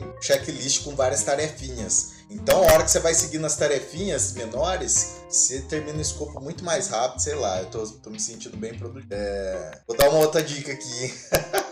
um segredo. Fora o Spotify com áudio binaural para você se concentrar. Na hora que você tiver assim, ah, vou dormir e tal. Toma um banho meia hora antes de você dormir, toma um chá e põe som de chuva para dormir. Faço isso todo dia. Mano, é sério, velho. Eu durmo igual uma pena, velho. E, velho, outra coisa que eu faço acordar 5 horas da manhã todo dia. Não sei, isso aí, ó, isso aí é bem relativo, é, não, não serve pra todo mundo, tá? Mas pra mim, tá resolvendo muitas coisas, tô sendo muito mais produtivo acordando 5 horas da manhã. E é isso. Massa. Bom, Massa. eu vou puxar aqui, então, repetindo um pouco, vocês falaram IDE, aí eu vou taxar aqui uma parada. Se tá trabalhando com pera aí, PHP, rapidão, antes de você falar. Se pá, eu ganhei uma licença, hein? Só tô avisando, só tô Olha lá, avisando. lá Marcos Fala falou, comigo fala comigo depois. depois. Ícaro. eu amo esse cara, velho. é... Vixe, aí você botou pressão nele, se não era isso. Vai ser, agora vai ser. Vai lá. E trabalhar com PHP, PHP Storm vai te salvar, cara. Te aumentar muito a produtividade.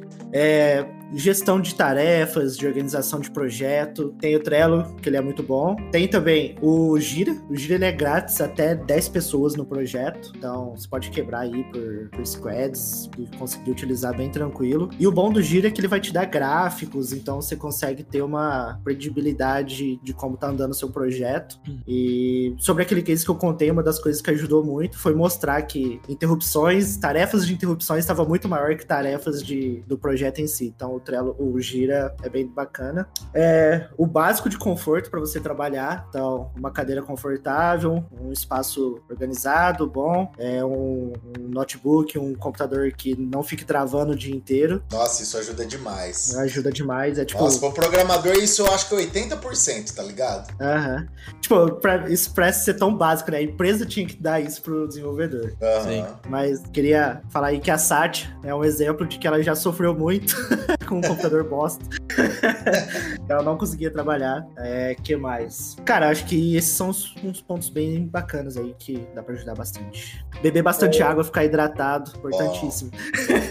Bom, Pior que é mesmo. E dando dica eu, de saúde. O meu, o meu fluxo aqui é basicamente de, todo, de, todo, de todos vocês três aí também. É o editor, um, bom navegador também, acho que ajuda bastante. Tipo, eu tentei migrar pro, pro Firefox e não consegui, cara, porque, não sei, não sei. Eu sei que minhas coisas tudo tá no Chrome ali. Se eu usar outro navegador, já não, eu já, sei lá, fica estranho pra caramba. Uhum. Eu perdi algumas coisas. É, o Trello também aqui, a gente usa também, a gente tem um, um fluxo legal também aqui. E uma coisa que, que, eu, que eu gostaria de, de recomendar, que depende muito também da, do workflow de cada um aí, é usar um, um, um cliente GUI para o Git, entendeu? É uma coisa que está ajudando bastante aqui. Antigamente era o tipo que fazia tudo na linha do comando, porque eu só trabalhava com básico, tipo commit, add, commitar mensagem. Ô Frank, você que dá a dica, depois fala qual cliente GUI você usa aí, que eu já anotei o, é, e o Launcher, eu vou falar, é isso? O Launcher. Esse eu já anotei. Então, mas quando eu entrei numa equipe maior, que trabalhava muita gente no projeto ali, muitas coisas ao mesmo tempo, é, foi necessário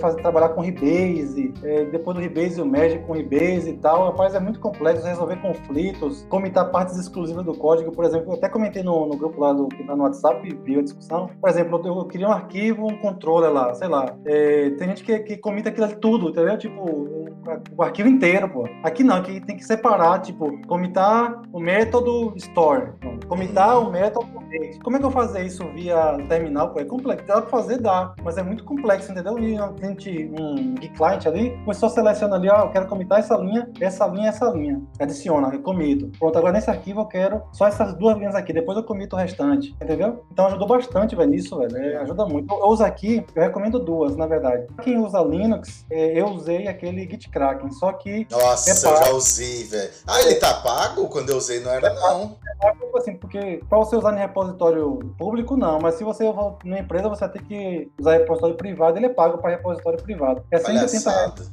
É. Aí eu usava, eu usava o, o, Kraken. Mas depois que eu migrei para o macOS, tem dois clientes bons, grátis, mais completo do que o Git Kraken e grátis, velho, que é o, o Fork. Você pode pesquisar no Google aí, Fork Git, Git Client, ou então o Tower. Tem tanto para o Windows quanto para macOS. Agora, não, mas pra... fala de Linux aí, que agora nós está virando tudo. Linux só tem o, o Git Kraken e aí é pago, velho. Assim, tem outros, mas tipo, não faz base e pra você é, é, corrigir ali conflito é, é ruim demais. Eu testei, é, é, é sério. Então, testei, uma falta que eu tô sentindo do, do PHP Storm é por causa disso. Porque o que ele tem integrado dentro dele, nossa, o que que é isso? É o melhor. Lindo, né, cara? É lindo, cara. Não, é, não, isso aí pra quem tem a licença do, do PHP Storm e tal, Sim. também tem, faz sentido. Sim. Então, pra, eu testei todos que tinha literalmente no mundo, velho. Eu testei tudo, baixei até russo, japonês, chinês. Eu quis testei tudo, não achei nada que prestasse para Linux tão bom quanto o GitKraken. É, Porém, GitKraken é top. Era, era, pago, então... Eu tava, eu tava aqui fazendo uma reflexão sobre a live, e aí, tipo, deve ter galera que entrou aqui achando que a gente ia dar a fórmula mágica da produtividade, né? Só que, galera, não existe. É, para mim, é, produtividade tem muito a ver com adaptação. Uhum. Então, se você está adaptado com as ferramentas que você usa no seu dia a dia, se você domina ela, você vai ser mais produtivo. Sim. Se você é aquele cara que, porque viu, viu o Brain Code, o Brain Code falou para usar PHP Storm, aí vai lá, assiste um vídeo da Rocket City e eles falam para usar VS Code. Aí assiste o vídeo do, do fulano de tal, fala para usar Sublime. Se você é esse cara que fica pulando de ferramenta em ferramenta, você nunca vai ser produtivo. Nunca. Porque você nunca vai dominar a ferramenta. Então escolhe uma e usa ela até ser cara, até se enjoar de olhar para ela. Uhum. Que aí você vai aumentar a sua produtividade. Não fica pulando de ferramenta em ferramenta. Escolhe uma. Não tem melhor nem pior. Tirando o PHP Storm. Zoeira. é, não tem melhor nem pior. Tem o que você, o que faz, o que você se adapta. É como o Elton falou no comentário ali, ó. Minha esposa usa Pomodoro para estudar para concurso. Cara, ela, ela, produz muito no estudo assim. Para mim nunca funcionou. E para uhum. mim também não. O Pomodoro para mim nunca funcionou e nem para estudo nem para trabalhar. Mas eu sei que tem pra, tem gente gente que, que funciona. Então é muito de teste. Sim. E, e pra você testar, não é usar um dia. Cara, usa uma sprint, usa uma semaninha, mede pra ver se isso te ajudou. É, e não fica nessa flutuação. Nossa, eu conheço gente, cara, que você olha pro cara, um dia ele tá no Sublime, outro dia ele tá no VS Code, outro dia ele tá no Atom, outro É. dia ele tá no sei o quê. Para em uma, escolhe uma, trabalha naquilo. Isso serve também pra linguagem de programação e framework. Uhum. Se você é um cara que fica pulando de linguagem de programação e framework e não domina nenhuma, cara, desculpa, velho. Você tá, tá, tá muito errado. Escolhe uma, domina ela, fica bom nela. Sim. É, não fica pulando porque fulano de tal falou que a outra é melhor. Escolhe uma do que você acha boa e, cara, segue naquela. Legal. Ó, e pra finalizar aí, ó, é, ferramentas do desenvolvedor. Pô, hoje a gente usa Git, né? SVN, essas coisas, sei lá, velho. Eu acho que não faz sentido usar mais. Eu acho que é Git mesmo. Pra gestão do código, ver- versionamento de código. É, notificação, cara, é, você pode usar Bugsnag com Slack, você pode usar o Telescope. Tem, nossa, assim, na nossa área, né? De Laravel, PHP. É, se bem que o Slack com, com o Bugsnag é meio. funciona em tudo, né? E. Ah, eu acho que é isso. Acho que eu ia complementar com isso. Ah, então eu vou ler o chat aqui rapidão Então e aí a gente volta pras perguntas. Uhum. Ah, o Elton falou: Comigo eu trabalho até esquecer o que eu tô fazendo enquanto tô mexendo nos arquivos. Aí eu vou assistir um episódio de série anime e comer alguma coisa. Aí eu volto pro código. É, um trem que atrapalha muito e interrompe muito o trabalho é a reunião, mano. Sim. Nossa, agora no home Nossa. office eu tenho mais reunião do que tempo de código. Sim. É, a galera. Tem a galera que parece que é carente, né? Quer fazer reunião só pra ver pessoa. É, tem reunião que se resolveria em um e-mail. E a galera faz reunião de duas, três horas. Ah, o Diego Wickert falou: qual outra ferramenta para gestão de tempo de atividade fora de escopo vocês sugerem de preferência free? Cara, eu, eu uso Trello. Outra, a, a Satya sabe uma legal. Satya, fala as ferramentas que você conhece aí de gestão de, de escopo, essas coisas aí que você sabe um monte. A, a Satya, ó, lê o comentário da Satya que vai chegar aí já já. É, quais os diferenciais de cada? Puta, aí, aí a gente vai ter que ficar fazendo overview de ferramenta aqui vai ficar, vai ficar foda. Daí Mas é o que eu falei, escolhe uma, testa e a que for melhor pra você, você segue nela. Não fica mudando. Elton, aqui a gente usa Discord, aí eu só muto os canais quando eu tô muito focado na task. O Gladson falou do Taiga, eu não conheço. Eu não posso conheço um rapper que chama Taiga. Mas é com Y. Não, vai embora. O Paulo Cardoso, ferramentas top de produtividade são as ideias da JetBrains. Eu concordo 200%. É, PHP Storm, WebStorm e PyCharm. Sei que o VS Code é bom, mas não tem ferramentas open source do nível das ideias da JetBrains, até por isso que é pago. Eu concordo, a JetBrains só faz coisa boa e eles fazem conteúdo pra te ensinar a usar, que é o mais legal. Geralmente tem umas que você compra e, cara, você vira pra aprender. O único erro de desenvolver o PHP Storm é que foi feito no Java, né? Se fosse feito no PHP, ele ia ser top. Já falei isso. Mas vamos lá, vamos lá. O Rogério o Lamarques falou pro Ícaro chamar ele. O Lamarques falou: faz um vídeo aula de gerenciamento de gira, Virgo. Será que vai vir um patrocínio Lamarx pro Bean Code? Ah, Tá ó, inclusive, entrando nesse assunto, o Virgo tá pra gravar mesmo o vídeo aqui pro canal. Podia ser esse aí o primeiro, hein, Virgo? Falar de gira. olha, aí sim. Cara, amanhã eu tenho handoff com o meu último cliente de freela. Se Deus quiser, eu vou estar livre. Então vai. Olha. Mais um conteudista A Satya falou que não sabe nem como entregava a sprint. do É, Por causa do Lenta. PC zoado. Os É. zoado. É, o Gladson falou pra usar o Opera Gamer se for usar o Windows ou Mac, eu também não conheço. O Lamarx falou que o PHP Storm tem uma boa interação com, com o Git, e tem mesmo. Tem. Pra mim, a- a fe- a- aquela ferramenta de resolver conflito do PHP Storm, eu nunca vi outra tão boa quanto. Ah, é a melhor, velho. Chega perto ao GitLens, mas sei lá, velho. É a mesma O Elton, o PHP Storm tem um gerenciador de versionamento muito bom, principalmente para resolver conflito. Olha lá, o cara tá só reforçando. Sim. O Paulo, isso que eu ia comentar. Uso o gerenciador do Git do PHP Storm. Vejo os logs, commits antigos, corrijo conflito, tudo no PHP Storm. E aí eu, eu confesso, cara, que eu sou bem nubão, assim, na, na ferramenta de Git do PHP Storm, porque eu sou muito acostumado com terminal. Eu faço tudo pelo terminal, a não ser resolver conflito. Então eu vou até estudar essa ferramenta mais a fundo pra ver se eu ganho produtividade com ela. O Diogo Noleto. Galera, eu aqui pensando em relação à produtividade, vou até puxar a orelha de vocês que são influenciadores. Coloco por quê? Ele falou mais aqui pra baixo, se você quiser Ah. É. Deixa eu só pular pro Diogo, eu já volto. Já até ia falar que o Danilo tá bebaço, mas falou tudo. Escolher o que tá mais acostumado. Exato, velho. Não é ficar cagando regra, não. É o que é bom pra você. Sim. É ferramenta Exato. é ferramenta, cara. Tem isso é pra toda profissão. Tem, sei lá, o, o marceneiro tem chave de boca que pra ele vai ser melhor e pra outro cara não vai ser boa. Então é muito de, de acostumar com o que usa. O Paulo, eu faço pomodoro invertido, descanso 25 e que 5. Deve ser dono da empresa pra estar falando isso. Só pode.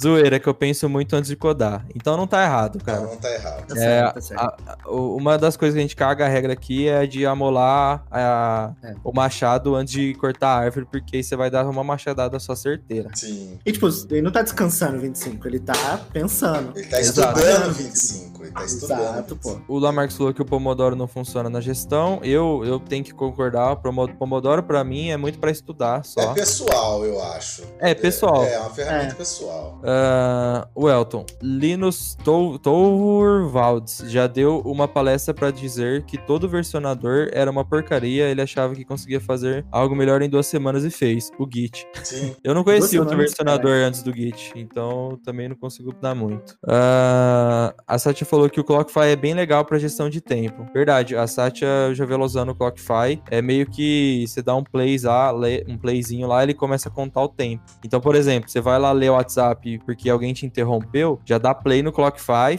resolve o problema da pessoa, dá pause e aí salva a tarefa lá com o nome. A gente poderia até começar a usar, né, Ícaro, mais pra frente. É, eu nunca ouvi falar, vamos testar isso aí. Testar, parece bom. Porque hoje a gente Parece. põe as horas muito no- na cabeça, né? Uhum. Mas imagina ter uma ferramenta que mede certeiramente as horas. Boa, boa. O Paulo. Pessoal, não sei se já sugeriram, mas seria legal um vídeo sobre Docker, deploy e produção com Docker, com domínios e subdomínios e sistemas Laravel. Só 10 pediu isso. Só 10 É. pessoas. Estão pedindo bastante. É, e deixa eu aproveitar aqui para dar um recado. Eu comecei a escrever uma série sobre Laravel. Não vou falar muito para não, não tirar a graça da série, mas eu vou fazer um projeto do zero com Laravel. Um projeto usando um layout de, uma, de um projeto da vida real, que eu peguei do Jean Bragantin, que é o designer que participou aqui com a gente. E vai ser, cara, do zero, desde o que é Laravel até deploy na Amazon. E Nossa, a ideia é usar esse projeto para fazer vídeo, muito vídeo com ele. Então, sei lá, se o primeiro deploy que eu fizer for usando o básico da Amazon, o segundo vídeo a gente já pode incrementar e colocar é, Docker e melhorar as coisas. Então a ideia é usar esse projeto para gravar muito vídeo em cima dele. Então fiquem ligados aí no canal. Legal, hein? Muito massa. Cara, próxima Não, pergunta. Próxima? Próxima, vamos lá. É, o que fazer. Oi? O que, que você falou aí, Fran? Outra empresa que eu trabalhei, a galera ela usava a Zana, né? Não sei se vocês já ouviram falar. Que É legalzinho também. Gerenciador de tarefa, essas coisas, entendeu? tarefas. Não. Zana? Z? Zena? Z-A-N-A? É. S-A-A-S-A-N-A, a Zana. Ah, lembrei de mais um. Tava forçando aqui pra lembrar, guys. Ah, Chama Product Beat. É um gerenciador Uhum. também de projetos. Ele é bem simples. Ele, ele acho que ele chega a ser mais simples que o Trello. Mas ele é bem, ele é bem bonito e, e as coisas ficam bem claras em ordem cronológica nele. Então é uma opção bem legal para projetos mais simples e tal. Sim. Product Beat. Pra mim, o que falta no Trello são duas coisas. Ter um timerzinho nas tarefas, pra, tipo o Clockify, e ter um Também filtro, um campo de pesquisa, pra eu pesquisar uma tarefa por texto. Hoje, se eu coloco uma tarefa num card lá, num, num, num board, pra eu achar ela, é Ctrl F, e às vezes ela já tá arquivada, não consigo achar. Então eu, eu sinto falta disso no Trello. uhum. Show. Bom, vamos pra próxima então, porque ainda tem saideira e eu quero participar até o final da saideira hoje. É, o que Bora. fazer quando 24 horas não parece suficiente? Hum, Louco, hein? Bom, eu coloquei essa pergunta aí especificamente pra falar de um método que foi quando eu conversei com o Paulo falando, Paulo, eu preciso de ter um dia de 48 horas. Uhum. E aí ele sentou comigo e falou, calma.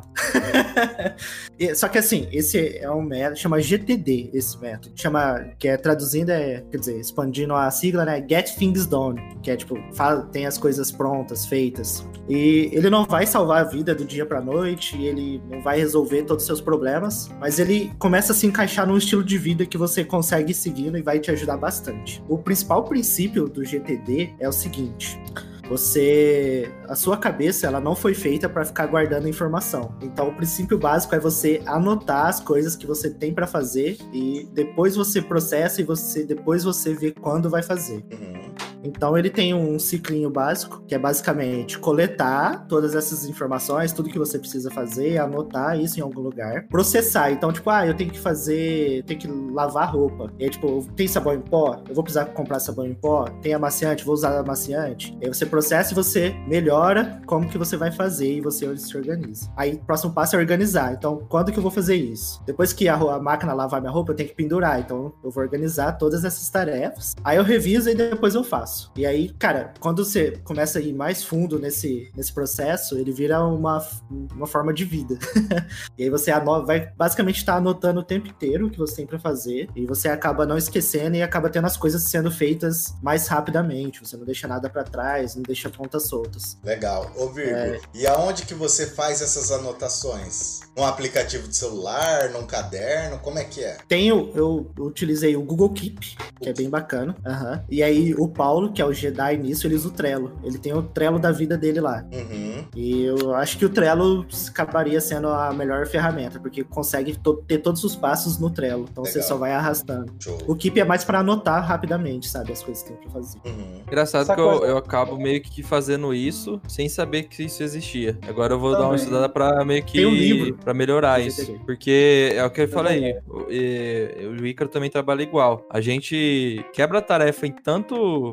Não, a gente praticamente faz um algoritmo escrito em português. Isso. E depois exatamente. transforma ele em inglês. Exatamente. Legal. É, Ó, vai. o. Galera falou ali o Asana, né? É... O Evandro falou top, Danilo, parabéns, moçada, valeu. O Paulo falou top demais, parabéns pelo conteúdo, valeu. O Elton falou que o Toggle deve chamar T-O-G-G-L. Eu uso ele e ele tem uma extensão pro Chrome, super fácil de dar play em tarefa. Sobre tarefas, no meu trabalho o pessoal usa issues do GitLab, é uma boa também. É... O Lamarcos falou que o Trello tem, tem o timerzinho, eu não achei. Se você puder me ensinar depois, Lamarcos. Pode ser um ah? power up também, né? Não paga, é. Ah, ah na versão isso. paga? Pô, eu sou, eu sou humilde, eu uso grátis. uh, a Satya falou sobre o GTD, eu uso o Trello, com as listas Inbox, Actions, Projects, Done e, e Reference. Uh, as listas que ela quis dizer é os, as, as raias, né? As colunas. Aqui o algoritmo em português vira código em português também. Nossa! o Elton falou. Aí, aí você já tá no DDD seguindo a risca. Uh, o Rogério falou para eu abrir a mão e a Sátia tá explicando como que funciona o GTD. Depois, quando ela terminar de digitar, a gente lê tudo. Beleza. Bora Bom, pra próxima. Bora. É, como a produtividade impacta em nossas vidas? Oh, eu, eu vou começar falando rapidão. É... Filosófica essa. É, é, não, é. É, cara, quando eu me sinto produtivo, eu me sinto mais feliz. Eu não sei se todo mundo sente assim, eu acredito que sim. Mas, cara, parece que meu dia fica até melhor, assim, sabe? Acaba o expediente, eu falo, nossa, cara, como eu fui produtivo hoje, sabe? Dá, dá uma sensação boa. E aí eu vou dar um, uma dica, tá? Foi de algum livro que eu li, eu tenho essa mania. Eu saio lendo um monte de livro, depois eu não sei falar qualquer referência. E ele fala que quando você faz algo bom, produtivo, é... e se você tiver sozinho, para você até se aplaudir, entendeu? Isso vai fazer você manter o foco e ser ainda mais produtivo. Então, às vezes, eu tô, tô sozinho aqui, eu fiz o bagulho da hora. Nossa, Jobs, você é foda. Parece loucura, né? Mas, tipo assim, isso. É, você faz isso também, lá, o, o Lamar, o Lamarx, o, o Frank? Não, com certeza, eu acho que você resumiu tudo aí. Era isso aí mesmo. É, não tem sensação pior, velho, do que você. Por mais que você tenha se esforçado, agora já também, às vezes, não é nem produtividade. Mas vamos botar assim que você pegou uma tarefa, você se esforçou pra caramba e chegou no final do dia, você não resolveu, não deu conta. Poxa, aquilo ali é frustrante pra caramba. Você. A sua noite não é mais legal, entendeu, velho? Uhum. Você, o seu final de semana não é mais decente. Agora, quando você uhum. produz pra caramba, velho, você faz as coisas corretamente, você tá fazendo bem, tá entregando dentro do prazo, você. Poxa, quando você tem um chefe que reconhece, porque aqui, graças a Deus, assim, que na empresa que eu tô hoje, eu tô, tô com um chefe aqui, um gerente aqui, que o cara reconhece, o cara fala, velho, eu, eu, fiz essa chamada contigo aqui só pra te dar parabéns, porque, cara, o que você fez foi assim, o que você fez, poxa. Aí eu só fim na semana, poxa, parece que já ficou diferente. Sim. Entendeu? É o famoso ah, tapinha faz... nas costas. Tem gente que acha que não faz é, diferença, mas faz. Faz, faz muito. Não tem nada a ver com a de puxação de saco, de bajulação. Não, não Isso é. aí faz muito Chega alguém no, no final de dia e diz, poxa, Ícaro, Danilo, rapaz, o que você fez, fez bem, velho. Parabéns, Sim, velho. Cara. Realmente foi ter, ter esse reconhecimento, velho. Acho que isso faz parte, entendeu? Sim. Massa. Só fazer o- bem e você- Eu acho que o maior impacto, com certeza, é psicológico e emocional. O Uhum. maior impacto de Sim. ser produtivo. É você deitar a cabeça na hora de dormir, cara, e dormir tranquilo. É, e aí eu ia falar de uma coisa que o Elton até falou, é, que ele falou assim, ó. Uma coisa legal de ser produtivo é colocar como objetivos poucas coisas no dia pra resolver. Porque se tu põe muitas ou coisas grandes demais, a sensação dá a sensação contrária na gente. É a liberação de dopamina que o Michel Teló, quer dizer, o The Champs sempre fala. Eu ia falar disso. O, o Michel Teló. O The Champs, o Felipe The Champs, ele tem vários vídeos falando sobre isso. Inclusive, acho que o, outro, o último que ele postou, ele falou disso de novo. Que é vídeo que você tem que assistir umas duas, três vezes pra entender o que ele quis dizer. Ele, é, ele fala de um jeito muito doido dele lá, dando exemplos do que acontece com ele. Que a primeira vez que você assiste, você pode ter a sensação de, cara, você falou, falou e não falou nada. Só que se você volta e começa a refletir sobre o que ele falou, começa a fazer muito sentido. E ele fala muito disso, de é, você quebrar as coisas em pequenas entregas pra você sentir a sensação do prazer de se sentir útil, Uhum. de, de terminar uma coisa que você começou. Sim. Se você pega o negócio, por exemplo, a série que eu vou começar aqui, é, eu tava, a hora que eu tava pensando nela, cara, já começou a me dar até que meio uma preguiça, assim, porque eu falei, caralho, vai ter muito vídeo, vai dar um trabalho do caramba. Aí eu pensei, não, velho, vamos um vídeo por vídeo? Deixa eu quebrar isso aqui num vídeo, vamos escrever. Cara, terminei de escrever o roteiro em algumas horas e só não consegui gravar porque rolou, quando a família veio pra cá e tal, e acabou atrapalhando. Inclusive, queria pedir desculpa que o canal não postou dois vídeos essa semana, isso não vai mais acontecer, é, isso foi, tipo, uma semana muito, muito atípica, foi bem corrida essa semana, é, e a gente vai se, se policiar aqui pra, pra isso não acontecer mais. É, então, assistam esses vídeos lá do Felipe Deschamps, que ele fala sobre isso. É, assiste mais de uma vez, que vai começar a fazer sentido. E, inclusive, Deschamps, queremos você aqui. Sim. É, se um dia você ver isso aqui, participa aqui com a gente, que eu acho que vai ser do caralho. É mesmo. Ó, o, teve um cara aqui, ó, o Thiago, ele falou: meu fim de semana tá uma porcaria, porque eu não entreguei a tarefa sexta, não consigo nem dormir bem pensando na task. Cara, é, isso aí realmente incomoda. E como eu comecei a resolver esse problema, foi amolando muito mais meu machado, velho. Tipo assim, quando você tem a solução inteira na sua cabeça, quebrada em micro tarefas, cara, não importa, velho. Você vai pegar o negócio, você vai resolver em um dia, nem isso, meio período, entendeu? É, então eu vou recomendar o que para você? Amola mais seu machado. O que isso significa? Estuda mais a solução, vê o que vai estar relacionado nesse problema que você vai solucionar, entendeu? Mas geral mesmo, estuda. Chama o- quem, quem tá fazendo parte, da, se tiver alguma dúvida aí, sabe? Deixa bem claro, faz parte do negócio também, da, da regra de negócio, tem de tudo. E depois que você vai programar, a hora que você for programar com tudo arquitetado na cabeça, você vai solucionar muito mais rápido, cara. Sim. Ó, a- coisa que eu vejo a galera passando mal é o seguinte, é falta de sinceridade também, viu? Isso tem a ver com produtividade, mas tipo assim, o chefe ele fala, ó, poxa, ô, ô, Danilo, a gente precisa fazer tal tarefa aqui, precisa envolver isso e isso aqui. Beleza, eu sei, eu sei, eu faço, eu sei, eu sei. Mentira, você nunca fez, entendeu? Você não sabe fazer.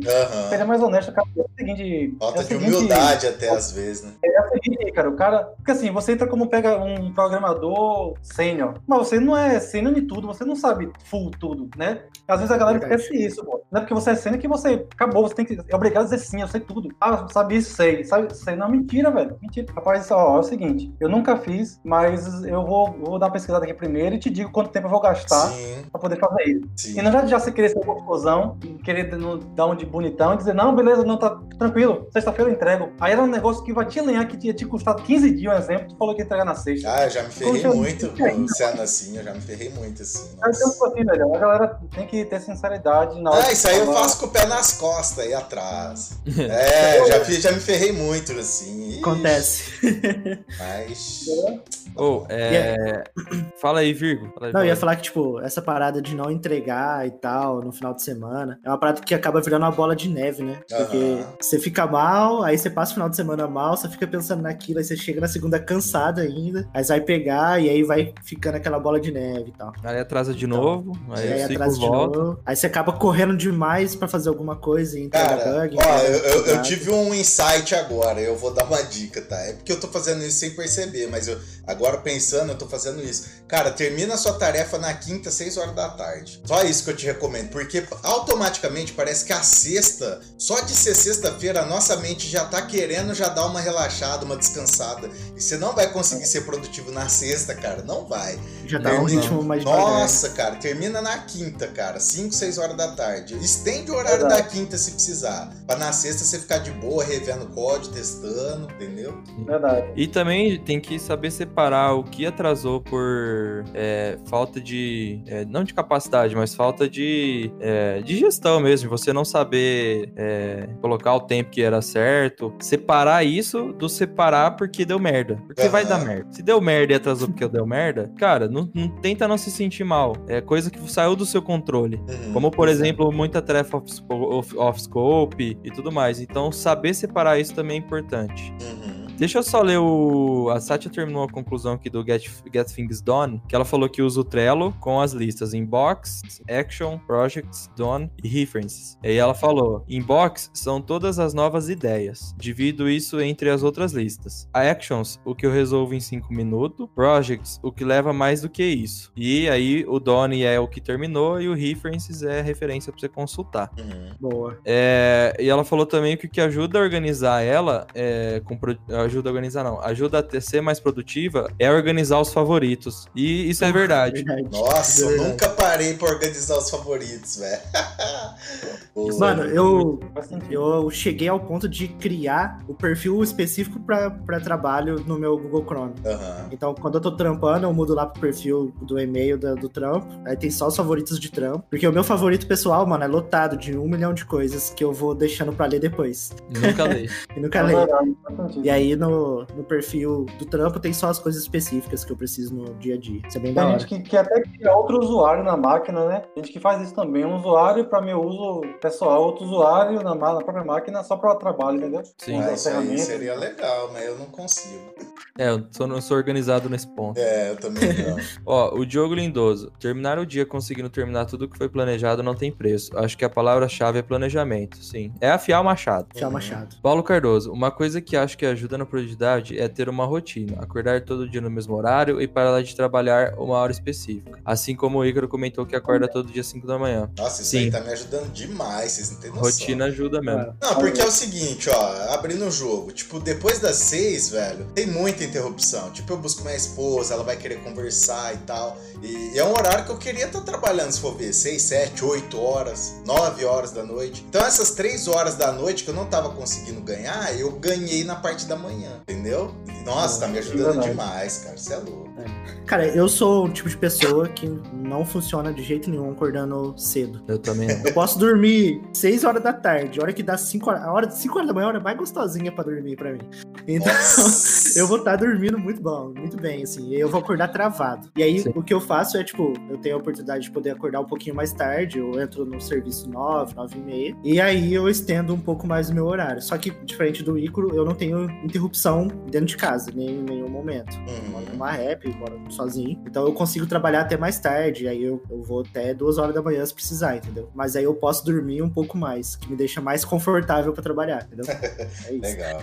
É, isso aí é bem pessoal mesmo. Ó, o Thiago falou: sim, eu tenho a solução na mente, mas não depende só de minha tarefa. Então, aí que você tem que saber separar o que tá dentro do seu controle e o que não tá. É. Tá dependendo tudo. de outra pessoa, cara, é bola pra frente. Se você fez a sua parte da tarefa, você não tem por que se sentir mal. Sim. Então, saber separar. Sim. Olá, Marcos. Se não me engano, tem um livro que ensina você a refinar as tarefas para programar um dia por semana e produzir pela semana toda. É, nossa, é o. Ah, não vou lembrar. Eu sei que, que livro tá falando. Trabalhe quatro horas por dia, né? Um negocinho. Trabalho. Não lembro. Tem um livro que chama assim. Ah, sei lá. Depois não é ver. Depois você passa lá, mãe. O Paulo falou que na sexta a produtividade dele fica igual a, poupança, não rende nada.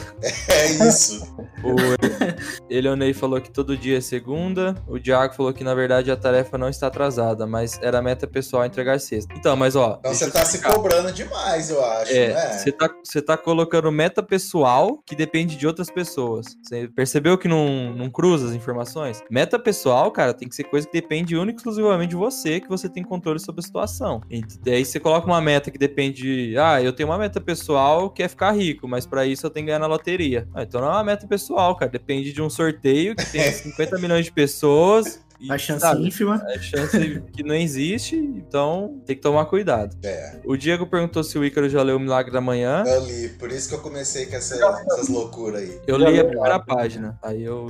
Eu li ela inteira. Aí procrastinou. É. Aí eu dormi. É delícia, velho. Delícia.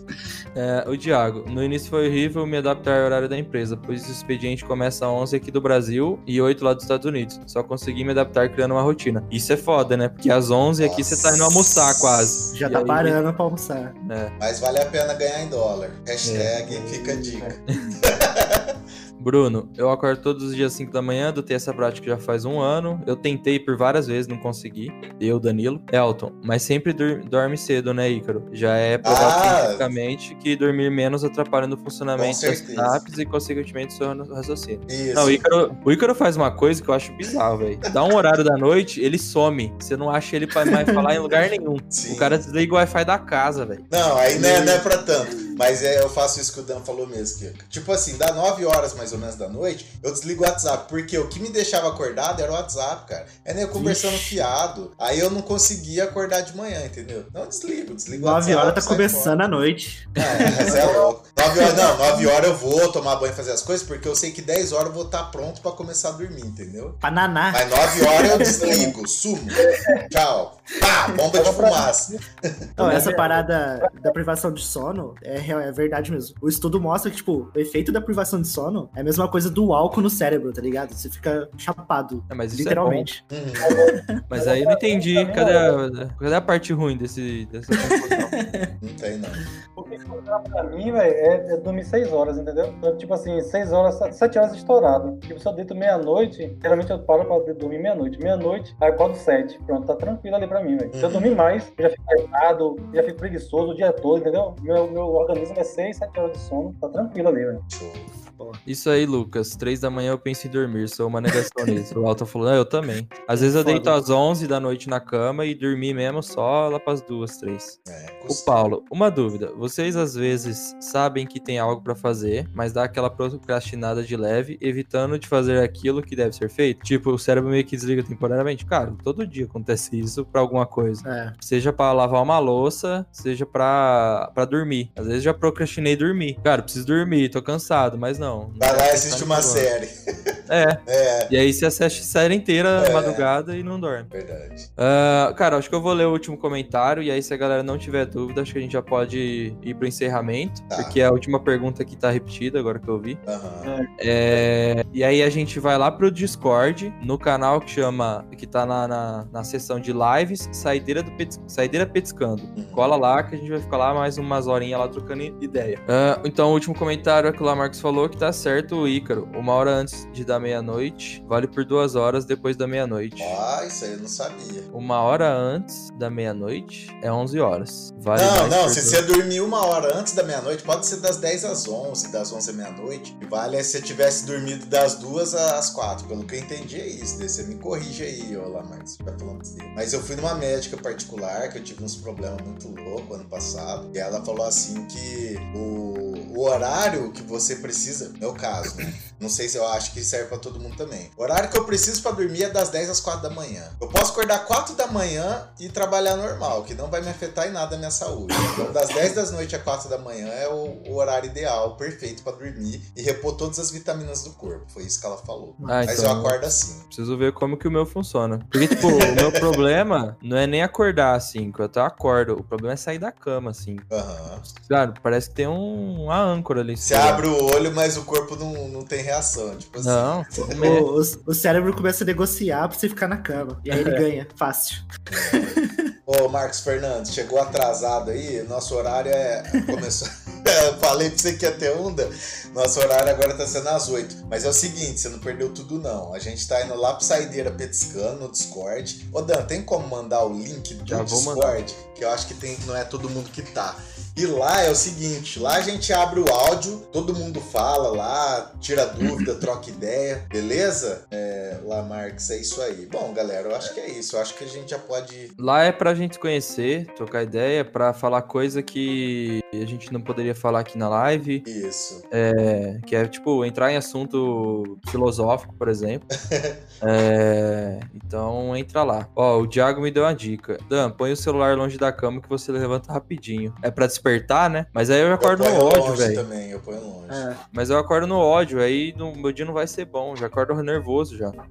aí, você- aí o Diego completou. Aí você coloca o despertador pra 5, vai ao banheiro e volta uns minutos na cama e acorda às 7. Às 7? Acorda às 10 e meia.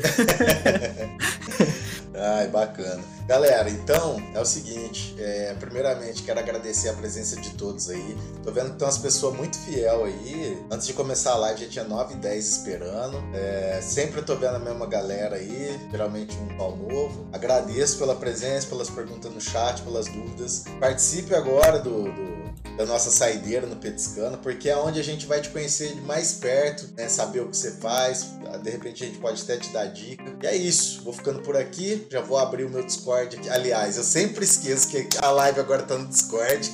Já tá no Discord. eu só vou mudar de pular canal. de canal aqui. E tamo junto, valeu mesmo, brigadão. E até daqui uns segundos. Show. Se despede É, aí. Valeu, galera. Buguei, buguei. Eu, eu tava É, o episódio É. hoje foi bem legal. É, eu fico por aqui. Espero que a gente tenha te ajudado com alguma coisa. É, e a gente se vê ali no Discord, bater um papo. Eu já pedi minha janta aqui, eu vou ficar até ela chegar. E é isso. Um abraço. Galera, muito obrigado de novo pela participação. É, a gente tá mantendo a média aí de 30 pessoas nas lives e sempre com muita participação de vocês. É, e se vocês parar pra pensar, se não tivesse chat aqui, não ia ser legal. Que a gente ia terminar as perguntas, ia falar tchau e já era. Mas o que faz o assunto render são, são vocês participarem, mandar as coisas no chat aí. E valeu demais por isso. Eu tenho dois recadinhos. Um é sobre a série nova que vai começar essa semana. E outra é sobre outra coisa que vai começar provavelmente essa semana também, que são as lives de Code Review. Boa. É, o Diogo Lindoso já, já mandou um projeto pra gente, a gente vai marcar com ele, a Boa. gente vai abrir uma live, abrir o código dele e fazer um code review ao vivo. A gente vai. A ideia não é de- denigrir ninguém, não é ficar falando mal, a ideia é ajudar, é acrescentar. Então, fiquem li- ligados no canal, quem não for inscrito se inscreve, ativa o sininho lá da notificação, que essa semana vai ter muita coisa nova por aqui. Show. Eu sou Danilo Sampaio, vou ficando por aqui. Abraço, até a saideira do Petiscando. Vai lá, Frank. Valeu, galera. Valeu, galera. Foi muito bom estar aqui compartilhando e aprendendo também com vocês. Como sempre, a gente aprende muito, né? Compartilhando as informações aqui, ah, o dia a dia de cada um aqui. Eu sei que muita gente aprendeu muita coisa legal aí também. E é isso aí, a gente se fala no, na sala lá do Discord agora. Beleza. Oh, Falou, tchau. câmbio desligo. E desligo. Falou, falou.